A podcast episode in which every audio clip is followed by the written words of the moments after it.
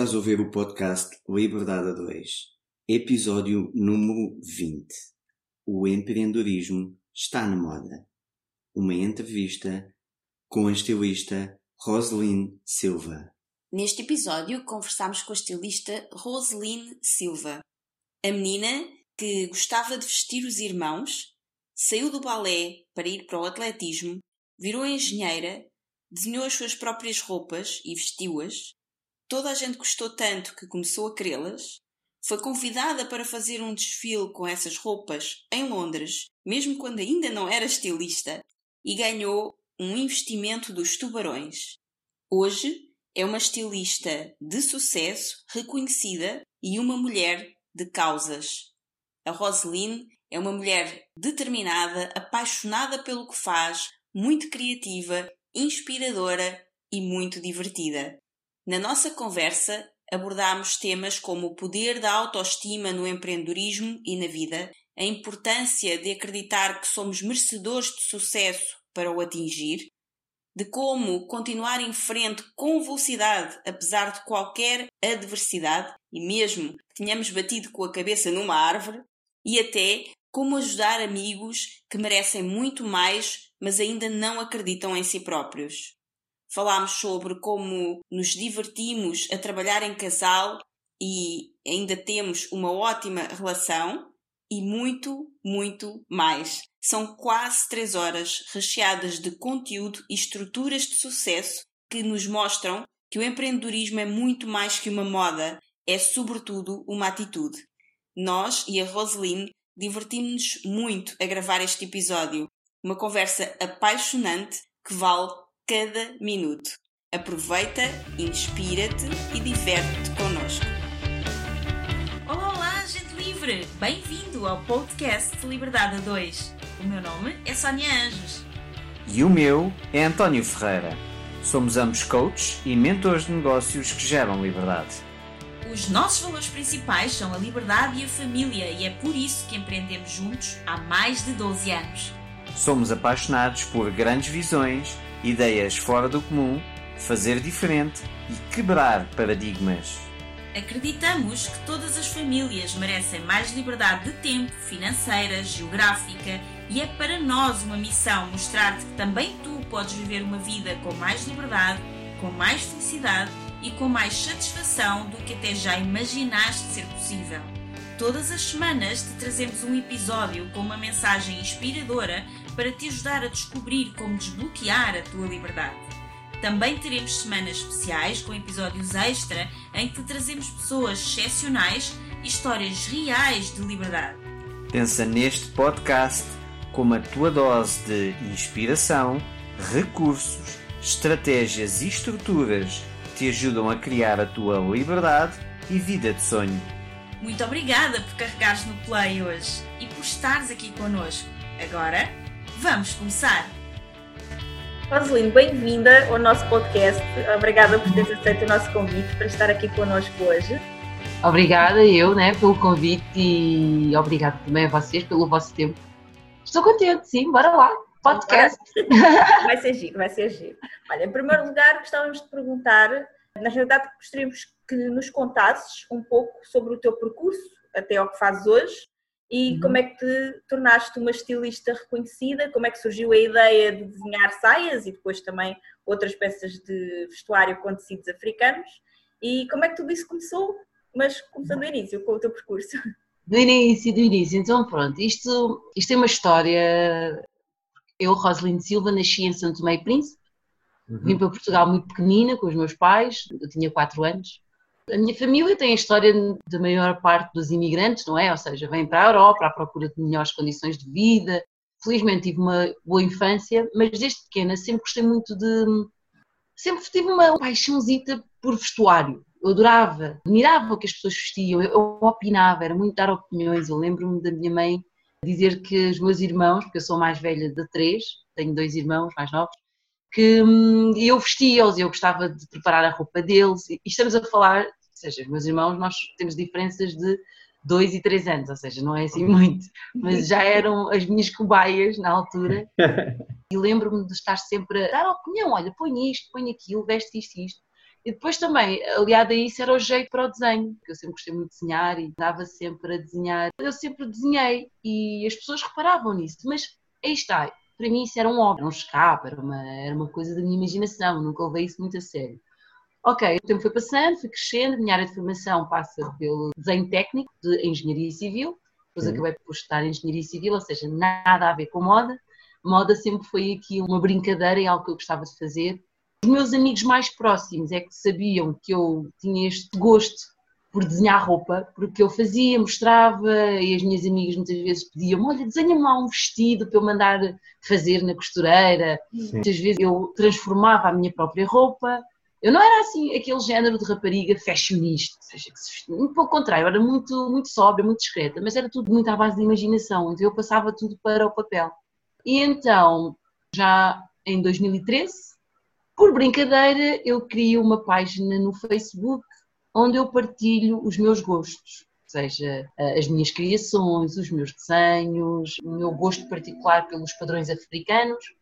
Como africana, eu sempre tive muito contacto com os padrões africanos, porque para nós é uma coisa natural, uma coisa uhum. tradicional. Sim, sim. Só que o meu caso era diferente porque eu olhava para os tecidos e pensava, eles são tão bonitos de certeza que as pessoas deviam usar isto. Isto não devia ser algo só para trás ou, ou só para africanos. Eu acho que isto devia ser para toda a gente.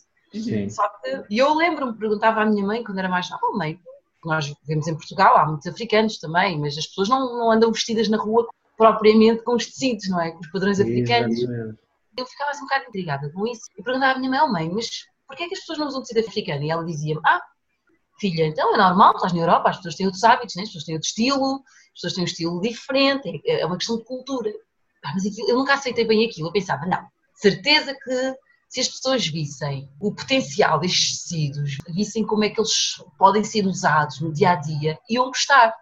Mas aí está, era tudo aqui, na minha cabeça, não é? Mas diz-me só uma coisa, o que é que te fazia mais confusão nessa altura? Era os europeus não usarem os tecidos africanos ou eram os próprios africanos que estavam na Europa não usarem os tecidos africanos? Sim, eram os próprios africanos. Isso. Sim, porque eu percebia que os europeus não usavam, porque é uma questão cultural, não, não, Sim, não, não, era não, não, processo, não, não se identificavam. Sim, era normal, é a mesma coisa que eu, nós agora não andamos também de burgo, ou não andamos com os saris indianos, Exatamente. Não, não nos identificamos. E eu achava era estranho porque é que os próprios africanos não usavam os tecidos africanos. E pronto, a explicação que a minha mãe me deu até foi lógico, eles vivem na Europa, têm, outros, têm um estilo mais europeu, é tão simples Sim. quanto isso. E eu pensei, não, isso tem que haver aí uma forma de, de lhes mostrar que é possível usarem os tecidos africanos também na Europa. Mas o facto de eu ter crescido em Portugal, a minha educação foi muito portuguesa, o meu estilo de vida também é português, a minha maneira de estar, de ser é muito europeia, não é? Sim. Então esse mix, digamos, entre a minha educação, a minha, o meu estilo de vida e de estar europeu, aliado à minha a cultura africana, uhum. fez, fez aqui um casamento perfeito.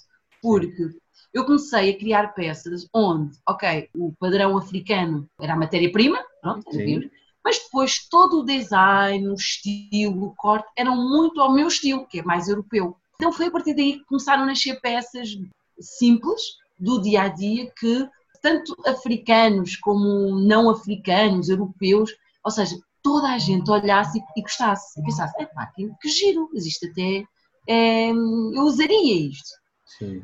Mas pronto, isto, isto é mais à frente, ainda nos meus vinte e poucos anos, acabei os estudos, fui trabalhar, eu comecei a usar as roupas, as tais roupas que eu sempre imaginei, comecei a fazê-las para mim. Então eu ia trabalhar, eu ia para a empresa, usar, aí sim, já ia sempre toda muito, muito vaidosa, aí já tinha assim alguma noção. E eu comecei a mandar fazer roupa para mim. Blazers, calças, as saias, as famosas saias. Sim. Então o meu próprio guarda-roupa, eu comecei a vestir aquilo que eu gostava de ver nos outros. Sim. E o resultado foi maravilhoso, porque as pessoas simplesmente paravam-me na rua. Ai, que saia tão bonita!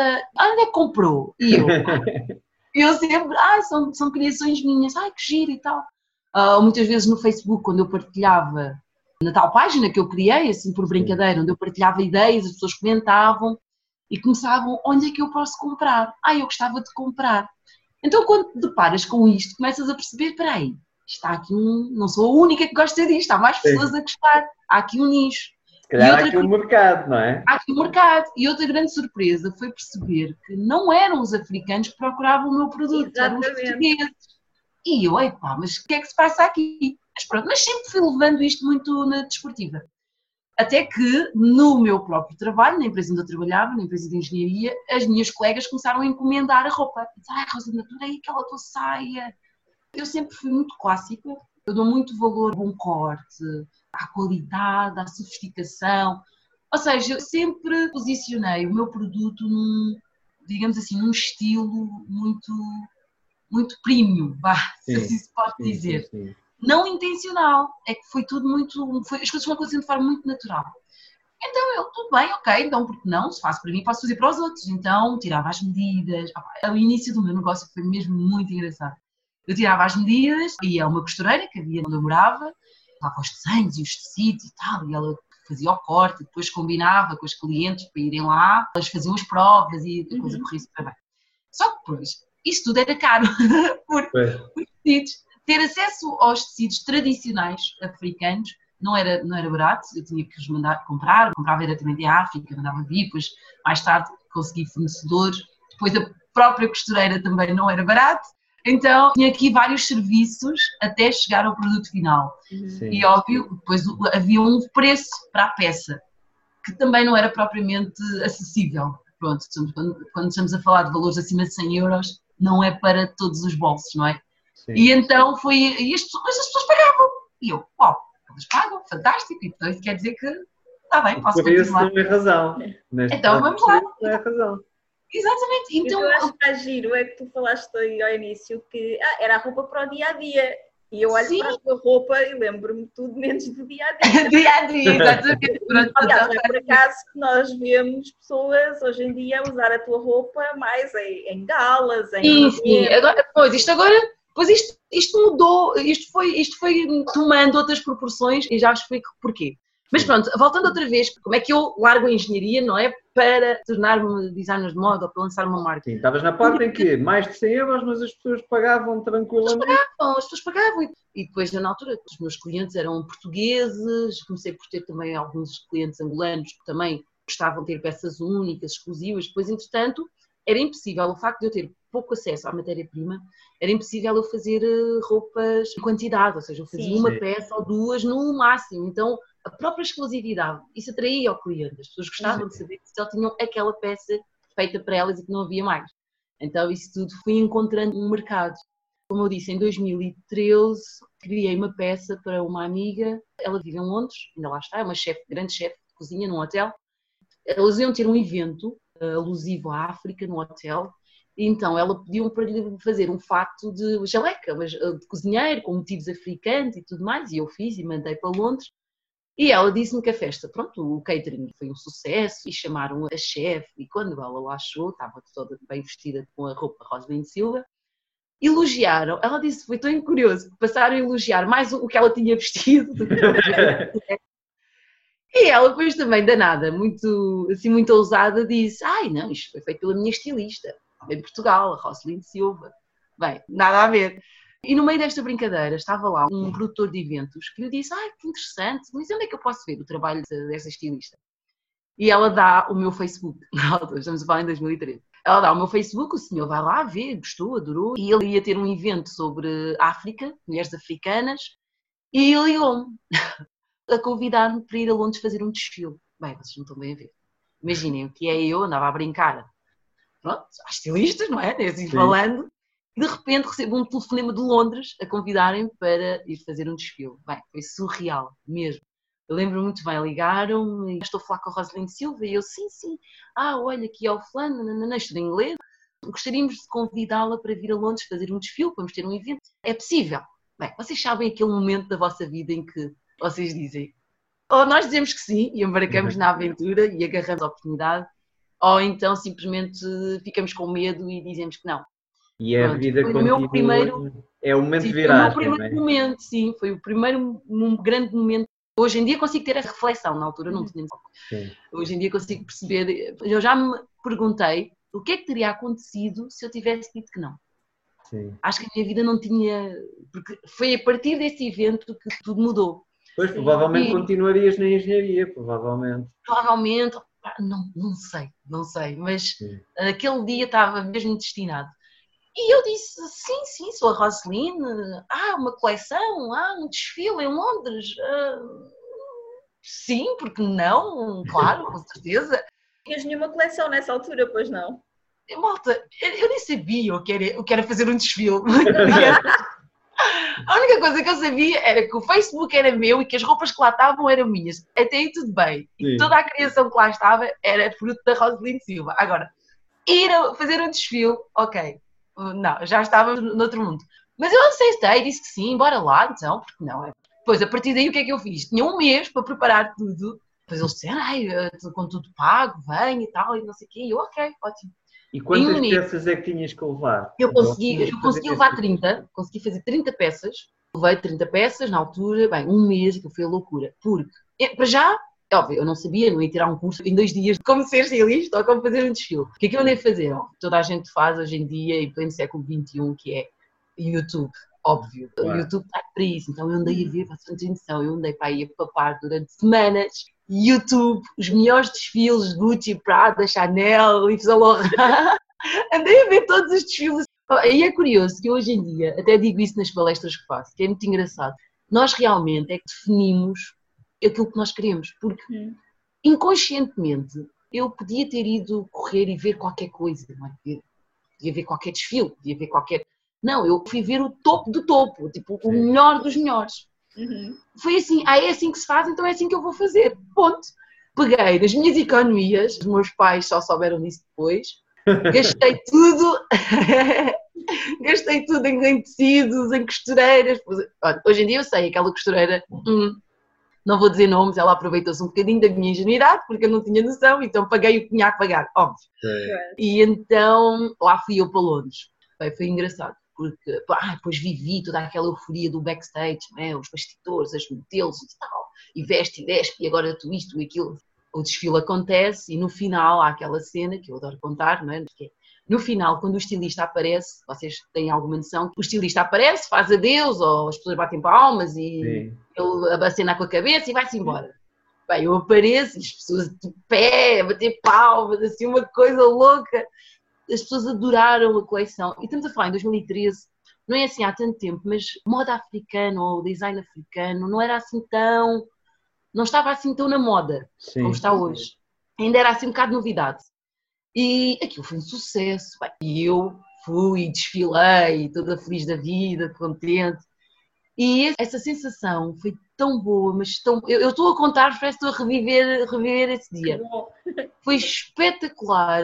E desse dia eu pensei: uau, eu quero isto. E eu quero fazer isto. Eu quero isto mais vezes.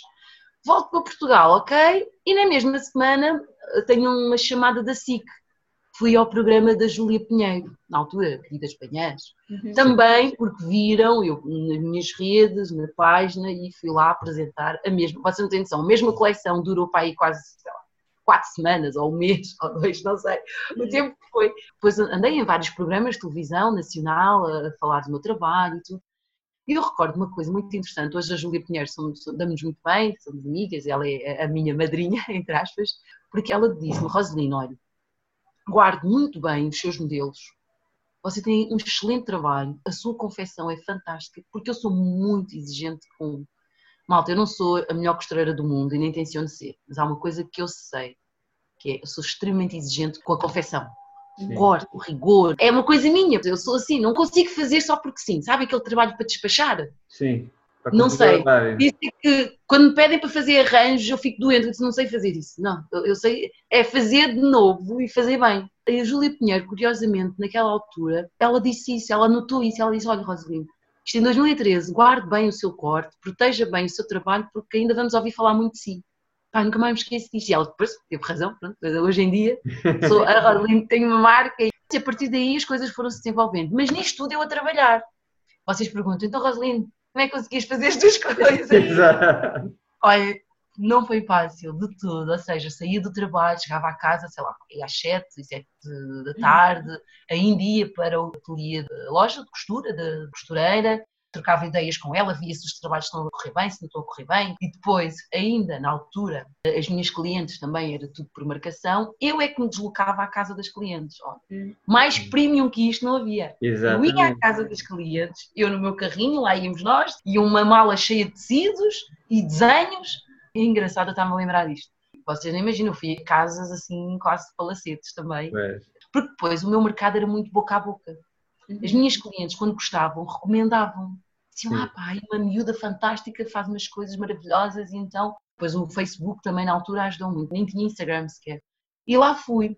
Até que chegou uma altura em que depois eu fui para Londres, depois fui para Macau. Bem, gente, quando vamos para o outro lado do mundo, também é convite. E quando volto, foi depois de voltar de Macau que eu já estava tão apaixonada que depois no trabalho não conseguia estar a fazer as duas coisas, estava extremamente cansada. Lembro uma vez, o meu, o meu chefe, engenheiro, chamou-me ao gabinete e eu pensei, meu Deus, vou ser despedida, vou ser despedida, porque está mais que claro a minha vida dupla. Eles viam-me na televisão, eles achavam máximo, era óbvio, mas o patrão chegou ali uma altura, ele chamou-me e disse assim, Rosalind, nós vemos o que tem feito, eu era mais nova na empresa, e tudo bem, não há nada contra, a Rosalina é uma excelente profissional aqui, não falta nada, mas olha, no dia que sentir que já não consegue fazer as duas coisas, escolha! E eu pensei assim, será que ele me está a dar algum recado? Olha, veja lá o que é que quer ser da vida. E eu, ah, está bem, engenheiro, ok, ok. Então, isto foi antes de ir para Macau. E tu também não estavas no trabalho a pensar sempre nas roupas Estava, estava. Olha, já disse isto publicamente, por isso posso dizer. Eu tinha uma janela, no, no computador, eu tinha uma janela que eu fazia assim, pequenininha, com o Facebook. E então, estava sempre a tentar ver as vendas. Eu tinha, estava mesmo lá a fazer mais uns desenhos, aqui umas pontes, umas barragens e a seguir umas- uns vestidos. Opa, esqueça. Isto, foi giro no início, mas depois chegou uma altura que já não funcionava bem. Eu andava extremamente cansada. Eu lembro uma vez, um colega de sala, estar a falar comigo e eu ele diz que ele olhava para mim e dizia assim, coitada, eu estava extremamente cansada porque eu dormia poucas horas. Sim. E então, eu nesse dia, depois de voltar de Macau, eu estou-vos a contar muitas historinhas que eu às vezes, que eu já, algumas que já nem me lembrava. Quando eu volto de Macau, eu venho tão apaixonada, eu digo, ai, eu quero é isto, eu quero, eu quero é fazer roupa, eu quero vestir as pessoas, eu quero ver as pessoas felizes com o meu trabalho. E tu aí E Macau eu- foste fazer outro desfile, é isso? Fui fazer outro desfile, sim. Fui convidada a propósito do Dia Internacional da África. Sim, Convidam várias pessoas de vários ramos, de várias áreas diferentes, para fazer um- uma atividade. E no setor da moda, queria uma estilista nova e ouviram falar de mim, pronto, lá me convidaram. A minha mãe na altura cheia de medo, ah, vais para Macau sozinha, sem ninguém, como assim? E depois, sei lá, raptam-te, mãe, ninguém me vai raptar. Então vocês não estão bem a ver, eu tive que pôr a minha mãe a falar com a organizadora, com os dados, com tudo. Ah, Eu percebo, não é fácil deixares tipo, o teu filho ir não sei para onde, Uhum. não sabes com quem, mas pronto, correu bem. Mas como eu estava a dizer, quando voltei, decidi que era aquilo que eu queria. Pronto, disse, olha, Rose, não tenhas medo. E eu vou falar para mim, vai correr bem, tu tens um nicho, só tens é que trabalhar para este nicho. Eu tinha consciência que eu tinha mercado. Eu só não sabia era que é isto ter um negócio. Eu sabia Sim. que havia um mercado, eu só só não tinha noção do que é isto ter um negócio. Uma coisa é fazer uns desenhos e fazer, fazer umas roupas, outra coisa é teres uma estrutura, bem, isso é outra, outra história. O que Mas- foi-te acontecendo, não é? Tu não que planeaste for, me acontecer, naturalmente. Pá, imaginem, uma pessoa tem que chegar ao fim do mês para ter um ordenado. Eu consegui ter o meu ordenado em dias. Então, tudo isto começou a mexer muito comigo. Claro. Uhum. Claro que era um dinheiro que eu também ganhava e, e ao mesmo tempo investia. Ou seja, isto era, pronto, chapa ganha, chapa gasta, não é? Não tinha assim uma grande margem de lucro, mas só o facto de saber que eu conseguia vender, aquilo estava a deixar-me muito entusiasmada.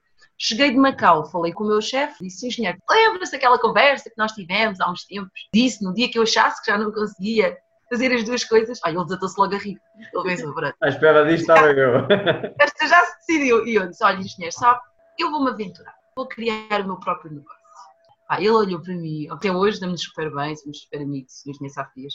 Ele disse assim: Olha, Rosalind, que curioso. No dia que eu decidi abrir esta empresa, não é? Porque é uma empresa grande, foi exatamente no dia onde me ofereceram o maior cargo de chefia da empresa onde eu estava. Então eu pensei: bem, se eu consigo esfiar uma empresa, então posso esfiar a minha própria empresa, não é? Se eu posso esfiar dos outros, posso ter a minha própria empresa. Foi então quando eu me despedi, no dia que me ofereceram o maior cargo que toda a gente avisionava. Por isso eu olho para ti e acho que vai correr tudo bem. Eu olho para ti e revejo-me. E ele assim Sim, para mim, sim. e eu, é pá, é, é sério? Ah, pá, então olha, pá, vai dar mais força ainda. E ele foi extremamente impecável comigo. Ele disse, olha Rosalina, desejo tudo bom. noto que tu tens uma garra e uma força, és uma rapariga impecável e acredito que vai correr bem. E ele assim, também se não correr, as portas estão abertas. E eu, ah, não diga isso, engenheiro, porque já, se eu se for já não vou. eu, ele assim olhar para mim e dizer, esta vida está cheia de garra e ela há de ir longe. E eu disse, Querias mentalmente fechar a porta para não criar Sim, uma, eu, uma, uma possibilidade que ah, existe um Eu tomei, sim, eu tomei essas decisões todas de forma muito solitária, do género. Eu não falava isto com ninguém, eu não pedia opinião a ninguém. Eu fui tomando estas decisões muito sozinha. E então eu disse: está bem, então olha, onde é que eu assino, como é que se faz isto, como é que se, como é que se pede uma demissão, olha, olha como é que sai daqui? Super engraçado, como é que sai daqui? Olha para mim, ele diz, ai Rodrigo, pronto, sabe que tenho que cumprir, né, dar os dias à casa, e aquela Sim. coisa toda dos contratos, e eu fiquei assim a olhar para ele, ele olhou para mim e disse-me assim, olha, passa ali nos recursos humanos, trate tudo com a Sandra e não se preocupe com o resto. E eu, ai não, e eu, Rosalino, o que é que me adianta tê-la aqui durante um ou dois meses, que é o tenho que cumprir o contrato, se a sua cabeça já não está aqui, não vale a pena. Oh, vai, eu lembro-me também de ele me ter dito isto. E eu, sério, engenheiro, está a falar sério? Ele, passo nos recursos humanos. depois lá tratámos, óbvio, de tudo o resto. Mas eu, depois foi muito engraçado, que eu lembro, depois de ter ido aos recursos humanos, fui falar com os meus colegas, dizendo, ah, malta, olha, só para dizer que hoje é o meu último dia. Ficaram todos a olhar para mim, desculpa, como assim? como assim? Eu, e eles, Estás louco? Malta, imagina, em pleno 2014, já estamos em 2014, na altura pá, era a crise, não é? Exatamente. Uhum. Crise em que andava, eu lembro os meus colegas, houve uma fase em que na empresa andavam a despedir pessoal, andava tudo com medo, ai meu Deus. E a construção, agora... a construção estava muito, muito mal. Sim, estava muito mal. Eu tive um colega que até foi trabalhar para o Dubai, enfim. Sim. E de repente a doida aqui despede-se, quer dizer, está maluca, então já é difícil ter emprego e esta ainda se despede. Mas eu não, opa, malta, esqueçam, eu não estava nem aí. Eu, estava, eu já estava a pensar nas mil e uma coleções que eu ia fazer e nos mil e um desfiles que eu ia fazer, então não estava aí. Sabes, eu hoje em dia consigo perceber, lembro-me de alguns olhares de alguns colegas meus, que trabalhavam há muitos anos, sabes, aquela vontade, uau, eu gostava de ter esta coragem, sabes? Sim.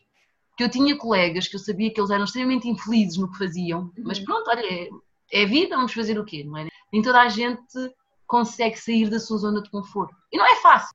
Calhar eu fiz isto porque também não tinha um filho, era solteira, Sim. era jovem. Estudaste engenharia civil porquê? Era o que tu gostavas? Não, não, não. Eu primeiro tirei um curso profissional, técnico de construção civil, especializei-me na área de desenho técnico, era desenhadora projetista. E quando estagiei, depois fiquei a trabalhar, é que decidi que queria fazer engenharia civil, porque gostei, apaixonei-me. Na altura eu tinha muitas dúvidas se queria seguir geologia, porque eu sempre gostei muito de geologia, uhum. ou engenharia civil, mas depois acabei por ir para a engenharia civil. Mas aí está, é daquelas coisas que às vezes nós fazemos porque temos que escolher uma opção, não é? um curso para a vida, não é? Uhum. Uma licenciatura, mas no fundo eu sempre fui apaixonada por moda. Mas aí, às vezes há alguns estereótipos que as pessoas criam, mesmo até família, o quê? Moda, o quê? Isso? Artes? Ah, nem penses. Vais a tirar um curso decente que te dê emprego e que pague contas. Não vais para as artes, nem brinques. Claro, os meus pais nunca foram assim, felizmente, mas eu sentia isso. Pois era boa aluna, então pronto, então para a área das matemáticas, que é melhor. Uhum. E já na altura, quando eu decidi tirar o curso profissional, também foi um choque para os meus pais, porque eu estava no 12 e tinha duas disciplinas para fazer e decidi que não, queria tirar um curso. E meus pais, como assim? Eu, a minha mãe, olha, ela sabe o que faz. Porque eu, desde muito nova, sempre fui uma vida muito determinada. Quando eu quero fazer uma coisa, faço. Uhum. Mas eu tinha sempre a preocupação de se é para fazer, então é para fazer bem. Também pratiquei atletismo e atleta profissional do Sporting Clube Portugal. Fui campeã nacional, fui campeã nas Olimpíadas Juvenis. Ou seja, há aqui um outro lado da minha vida que as pessoas não sabem. Ah, mas muita gente achava que eu ia seguir a carreira de desporto, tornar talvez uma uh, Carla Sacramento ou uma Rosa Mota, porque a minha especialidade era meio fundo, 1500, 3000. Ainda corri até aos meus 20 anos. Depois desisti. Mas diz-me uma coisa, tu transpuseste a disciplina e uma série de estruturas que usava no desporto, no atletismo, Sim. para a tua vida de estudante muito, profissional. Muito, muito. É o que eu vos digo, eu, nestes anos consigo hoje em dia ter mais noção do porquê das minhas ações, da minha personalidade, do meu caráter, o que é que me move, porquê é que eu sou assim. E Sim. tem tudo a ver com a minha educação, com as coisas que eu fazia, o desporto contribuiu muito para a minha autodisciplina, para esta questão do, do foco, o não desistir, o ir atrás, o não ter medo, porque eu comecei a praticar atletismo desde os 6 anos até aos 20, ou seja, toda a minha infância, adolescência foi sempre à base do desporto. A moda era uma imaginação minha, pronto, era um gosto que eu tinha muito, muito pessoal. A engenharia veio por consequência dos próprios do estudo. Mas a moda depois falou mais alto e eu despedi-me, abri a minha própria empresa. Na altura não era uma empresa, uma, uma ideia, uma startup. Era uma startup. E agora é que a minha vida começa assim, a acontecer tudo de forma muito rápida mesmo. Estamos em 2014. Sim. Pronto, estava eu no início do meu negócio, sempre com esta dificuldade, que é o que eu ganhava era o que eu tinha que investir, porque eu não tinha capital próprio e na altura nem pensava sequer pedir empréstimos ao banco, porque nem essa informação eu tinha, nem sequer tinha essa noção de que para uhum. começar um negócio também tinha essa possibilidade. Hoje em dia fala-se muito do empreendedorismo, na altura não ouvia falar muito disso, nem tinha Sim. muita noção do que era isto. E então aluguei um espaço no Arieiro, uma zona também muito nobre, porque eu tinha muita consciência desta questão do posicionamento do mercado, isso eu tinha muita noção. Eu sabia que se eu queria que o meu produto fosse para um determinado público, eu sabia que eu tinha que cumprir alguns requisitos. Sim. Haviam coisas que tinham que falar a mesma linguagem. Uhum. Não podia, à partida, uh, o, teu, o teu produto nunca podia ser um produto mais, uh, mais, mais, barato, barato não, não, é? Porque não podia porque os meus custos já eram materiais caros, tinham que vir Era o meu custo, era um custo elevado, sim, era um custo ah. elevado que eu, que eu, não queria abrir mão. E depois ele gostava de trabalhar neste registro da exclusividade, do serviço personalizado. Hum. Então tudo isso tinha custos, mesmo que eu quisesse. Eu lembro uma vez, não discuti, mas estar a trocar impressões com uma amiga que ela dizia, ai, mas tu, a tua roupa é muito cara. E eu dizia, muito cara, o que é que é isso, muito caro? Explica-me. E ela, ah, não, é que já viste, para dar 100 eh, e tal euros por uma peça, eu vou ali e compro não sei o quê. Eu disse, ótimo, mas tu já paraste para pensar o que é que tem esta peça, porque é que esta peça custa isto? Então sentei e mostrei-lhe, disse, olha, tem custo isto, isto, isto, isto, isto. Depois ela no fim perguntou assim, ah, então e tu ganhas o quê? ah, afinal... Ah, ah, vives como? Ah, eu assim, pois, estás a ver. Ela, ai amigo, tens a certeza que queres fazer isso na vida? Eu, eu assim, eu dizia, calma, isto tem o seu tempo, isto leva tempo. Na altura dizia isso até para eu própria né, acreditar que sim. Exato. Não, mas é assim, óbvio que eu gosto muito de contar o lado bom, mas também há, não foi fácil. Uma coisa é teres um ordenado ao fim do mês e de repente saberes que és tu que tens que fazer o teu próprio ordenado e que às vezes há meses que corre bem, vendes mais, outras vezes vendes menos, e ter que estar a pedir dinheiro emprestado aos pais, para mim foi assim tipo, oi, não, não quero mas não foi fácil. Mas a minha família é sempre cinco estrelas, sempre ali. A minha mãe, então, filha, tens comida, tens dinheiro, e sempre muito preocupados comigo. Mas Como é que eles reagiram quando tu decidiste despedir? Não foi fácil, ficaram tipo, estás a gozar, não fizeste isso, e eu fiz isso, sim senhora, e vou-vos provar que valeu a pena. Mas aí está, eu volto a dizer, os meus pais, melhores do que ninguém, eles conheciam, eles sabiam que por aí está, eu sempre fui assim. Eu não faço nada de forma leviana ou porque, ai, agora apeteceu-me, acordei assim. Não. Eles sabiam que para eu tomar essa decisão é porque eu estava extremamente motivada e eu ia fazer de tudo para que aquilo corresse bem. É o tal foco. Eu não ia andar a brincar as bonecas de roupa e. Não, ela, se ela decidiu que quer criar uma marca, quer criar um negócio, eu tenho a certeza absoluta que ela vai fazer isso. Claro que eles, óbvio, estavam sempre preocupados, mas acreditaram em mim. Mas eu acho que desde miúda sempre tive isso. É estranho, não é fácil eu falar de mim, mas daquilo que as pessoas me dizem, quando és uma pessoa que os outros gostam, vão atrás do que tu dizes, ou... Uhum. Eu acho que eu era uma pessoa carismática, mesmo na família. Lembro-me dos meus primos sempre achavam que eu era o máximo, que eu era a Roseline que fazia e acontecia. E, e, então, por um lado, eu sempre fui passando esse espírito na, na família. As pessoas sabiam, olha, a Roseline, ah, ela não se preocupa, que ela não dava problemas, era uma miúda bem comportada. Os meus pais não tinham razões de queixa, na escola também não, então não havia motivos para eles não confiarem em mim. Uhum. Claro que era mais a questão financeira, do género, ok, então será que isso não correr bem? Como é que ela fica?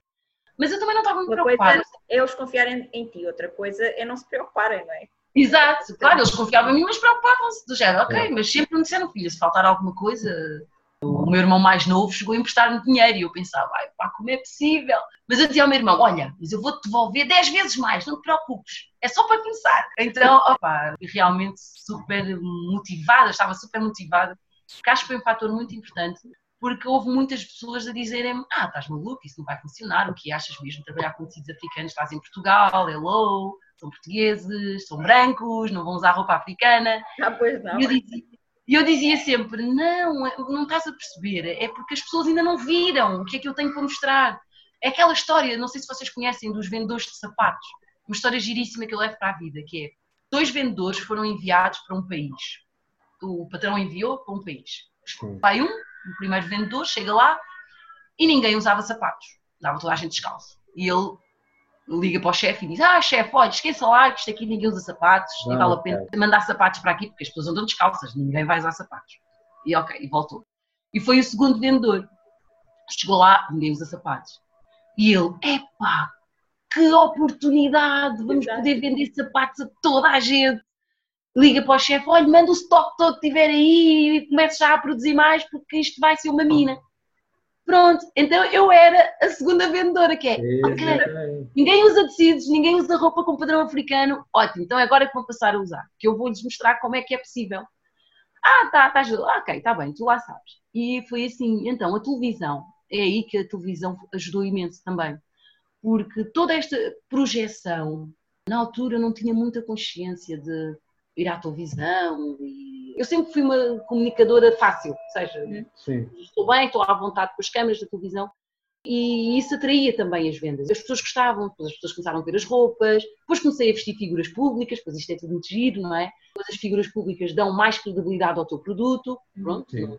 Não propriamente que os comprem, só para avisar, Exato. Mas impulsionam e ajudam muito na publicidade, ganham os dois, não é? Óbvio. Uhum. E então isso tudo foi funcionando assim. Mas chegou uma altura em que eu estava a ter efetivamente dificuldades, porque eu tinha, tinha que pagar as costureiras, tinha que pagar a renda. E eu comecei a ter sérias dificuldades. Mas nem por isso eu parava de trabalhar. Agora, eu queria que o meu negócio tivesse uma estrutura. Eu não tinha capital para isso. Em 2014, finais de 2014, aparece um programa de televisão que se chama Shark Tank. Vocês uhum. conhecem, não é? Sim. O lado dos tubarões onde cinco empresários bem-sucedidos, não é, investem em, em, ideias e em negócios. E eu andava sempre muito preocupada, ai, como é que eu consigo dar a volta a isto? Porque desistir jamais, nem pensar. Não, não, já cá estou, agora temos que arranjar a solução. Os meus irmãos, que são uns fofos, uns queridos, diziam, oh, mana, porquê é que não te inscreves naquele programa da televisão, do Shark Tank? Porque eu via a versão americana.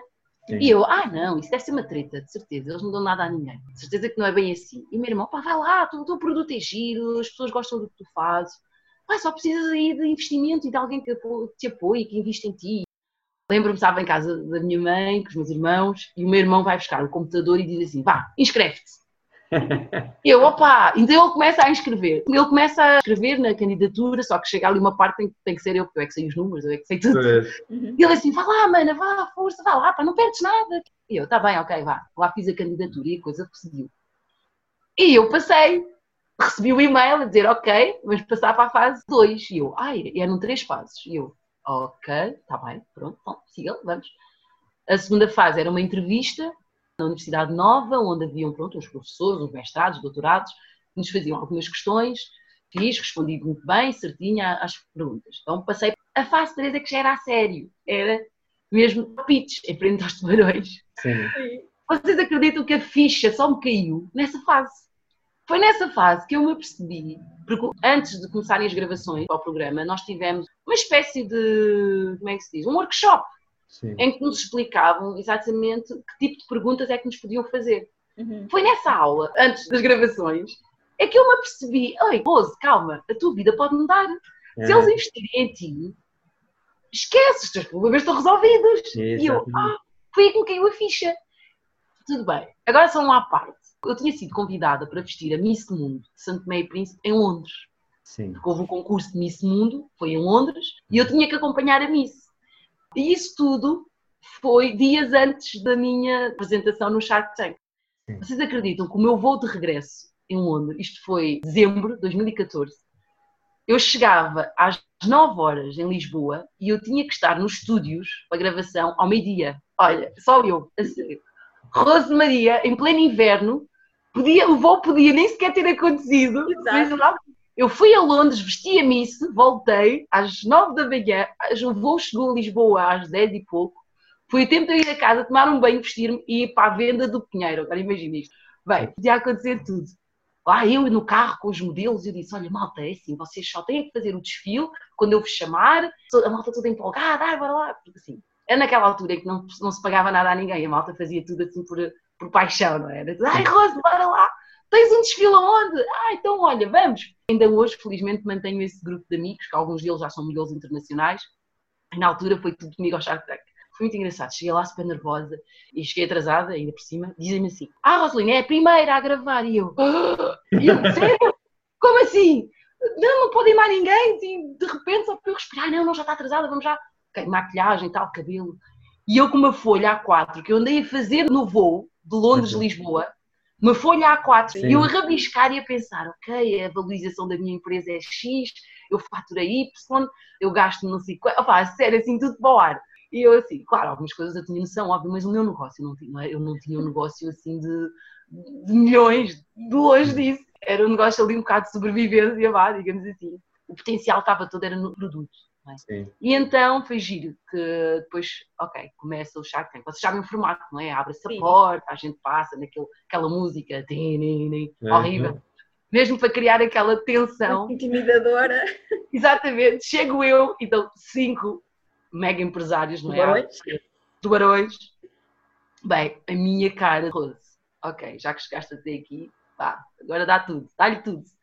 Bom, nós temos 5 minutos no máximo para apresentar o nosso negócio. Sim. E eu, pronto, lá fui, falei, falei, falei, falei. Ok, depois no final eles fizeram os modelos bonitinhos, fizeram da passarela, todo o desfile, depois tinha lá também alguns exemplares. E pronto, e chega à parte em que os tubarões falam o primeiro, o Miguel, que era das águas, disse: Ah, ok, acho giro e tal, mas não é bem o meu modelo de negócio. Sim. Segundo, penso que foi o Collor, sim, o João Collor de Anjos, que disse: Ah, até acho que tens aí potencial, mas não sei. Então diz-me lá, quanto é que faturaste? Quanto é? O, o homem, a sério, malta, bombardeou perguntas. Vocês viram o programa, não é? Vocês sabem como é que, como é que o João Collor é especial. Pronto, ele é assim especial. O João bombardeou-me perguntas e eu super nervosa, mas eu ali sempre firme, né? não, não descobre. Lá, falei, falei, respondi o que sabia, o que não sabia, tentei dar sempre a volta. Porque na televisão, editado, o programa passa mais ou menos 8 a 10 minutos no máximo. Mas ali foi quase uma hora, malta, a sério, uma hora de tortura. tortura. E depois passa para Mário Ferreira, do Dor Azul. Mário, ah, acho bonito, mas não sei se tem mercado. Depois a terceira era uma mulher e eu pensei, ah, é uma mulher, ó, ela vai vestir. Hum. E ela, ai, Rosalina, adoro, ai, eu comprava tudo, ai, eu acho fantástico, ai, tens umas chaias e tens isto, o corpo. Bem, ela viu tudo do bom e do melhor.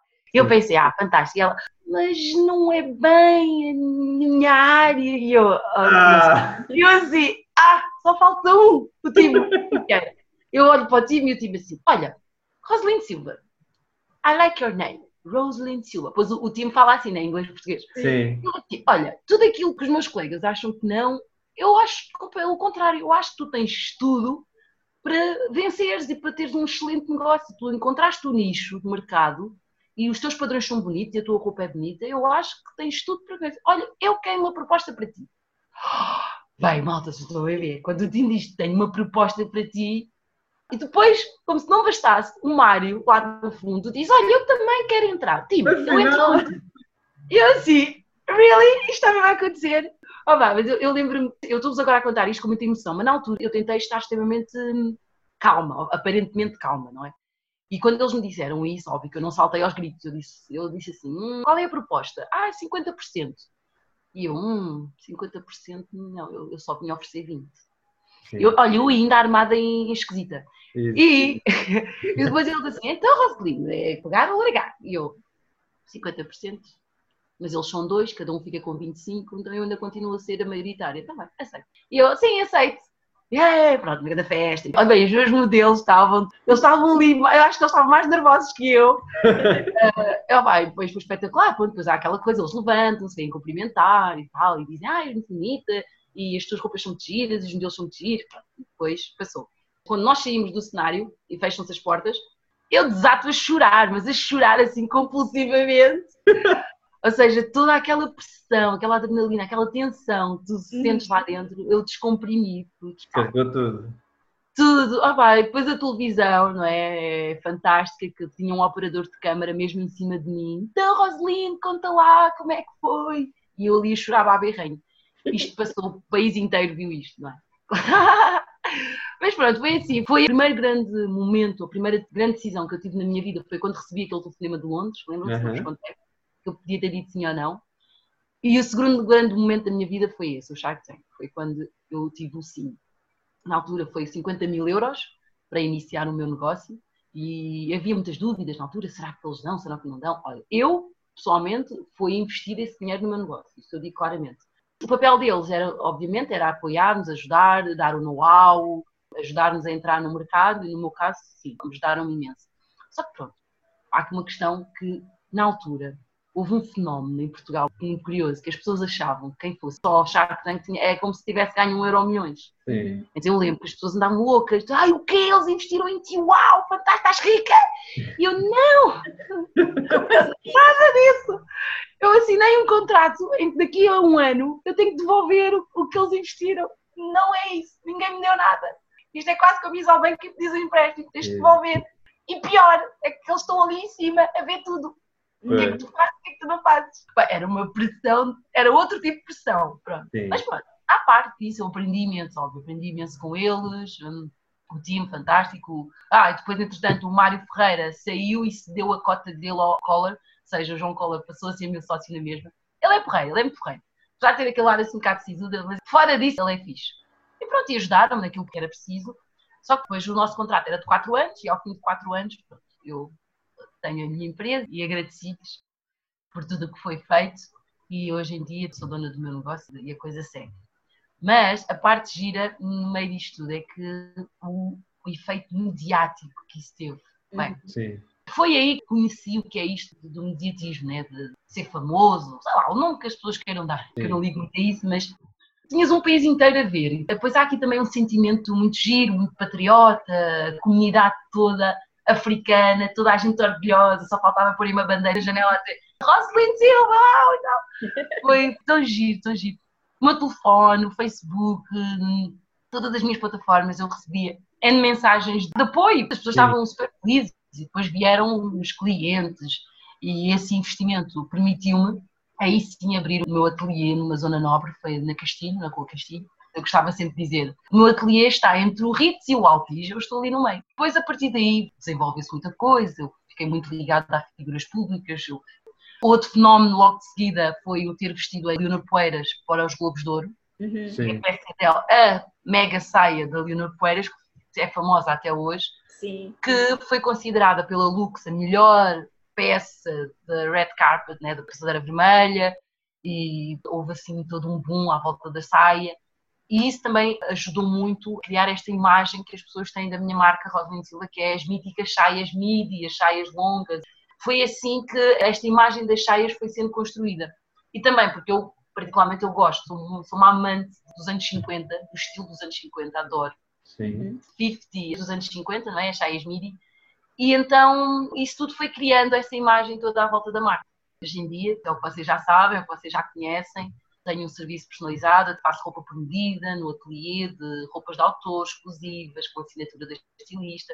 No meio disto, como eu vos disse, eu sou uma pessoa que gosto de saber o que faço, não é? Não sou assim uma aluada. E fui tirar um curso de design de moda também, tirei o curso para me especializar. Entretanto, falaste que mudaste o ateliê para a Castilho, mas depois mudaste outra vez, ou não? Sim, estive lá durante quatro anos, quase quatro anos, e há um ano mudei-me para o Chiado. A Castilho começou a tornar-se numa zona, para mim, demasiado empresarial, muito escritório, e depois eu também estava à procura de uma zona mais artística e o Chiado oferece tudo isso. Uhum. E, bom, e posso continuar a trabalhar com o meu público-alvo, não é? Sim. Uh, e pronto, e lá estou eu no Chiado, é diferente, totalmente diferente. Identifico-me mais porque é mais artístico. Sim. E eu, Roseline, durante um tempo, as pessoas tinham uma ideia de mim muito elitista, sabes? Um bocado quase que inacessível, sabes? Quando tens aquela ideia de estilista, assim, uma coisa muito. Parece que estamos num pedestal. Hum. Sim. E eu não queria nada ter essa imagem, de todo. A ideia de Chiado foi também por isso. Eu, uh, quem conhece a zona de Lisboa, Chiado, Príncipe Real e toda aquela zona da Baixa, é uma zona muito eclética. Sim. É uma zona que permite pá, tu tens vários tipos de ateliês, tens várias lojas de concept stores, tens livrarias, tens museus, tens... E é uma zona que eu me identifico porque permite-me ser mais eu a designer, a Rosalind Silva, a criativa, e não ser apenas a estilista que está ali no ateliê, muito imaculado.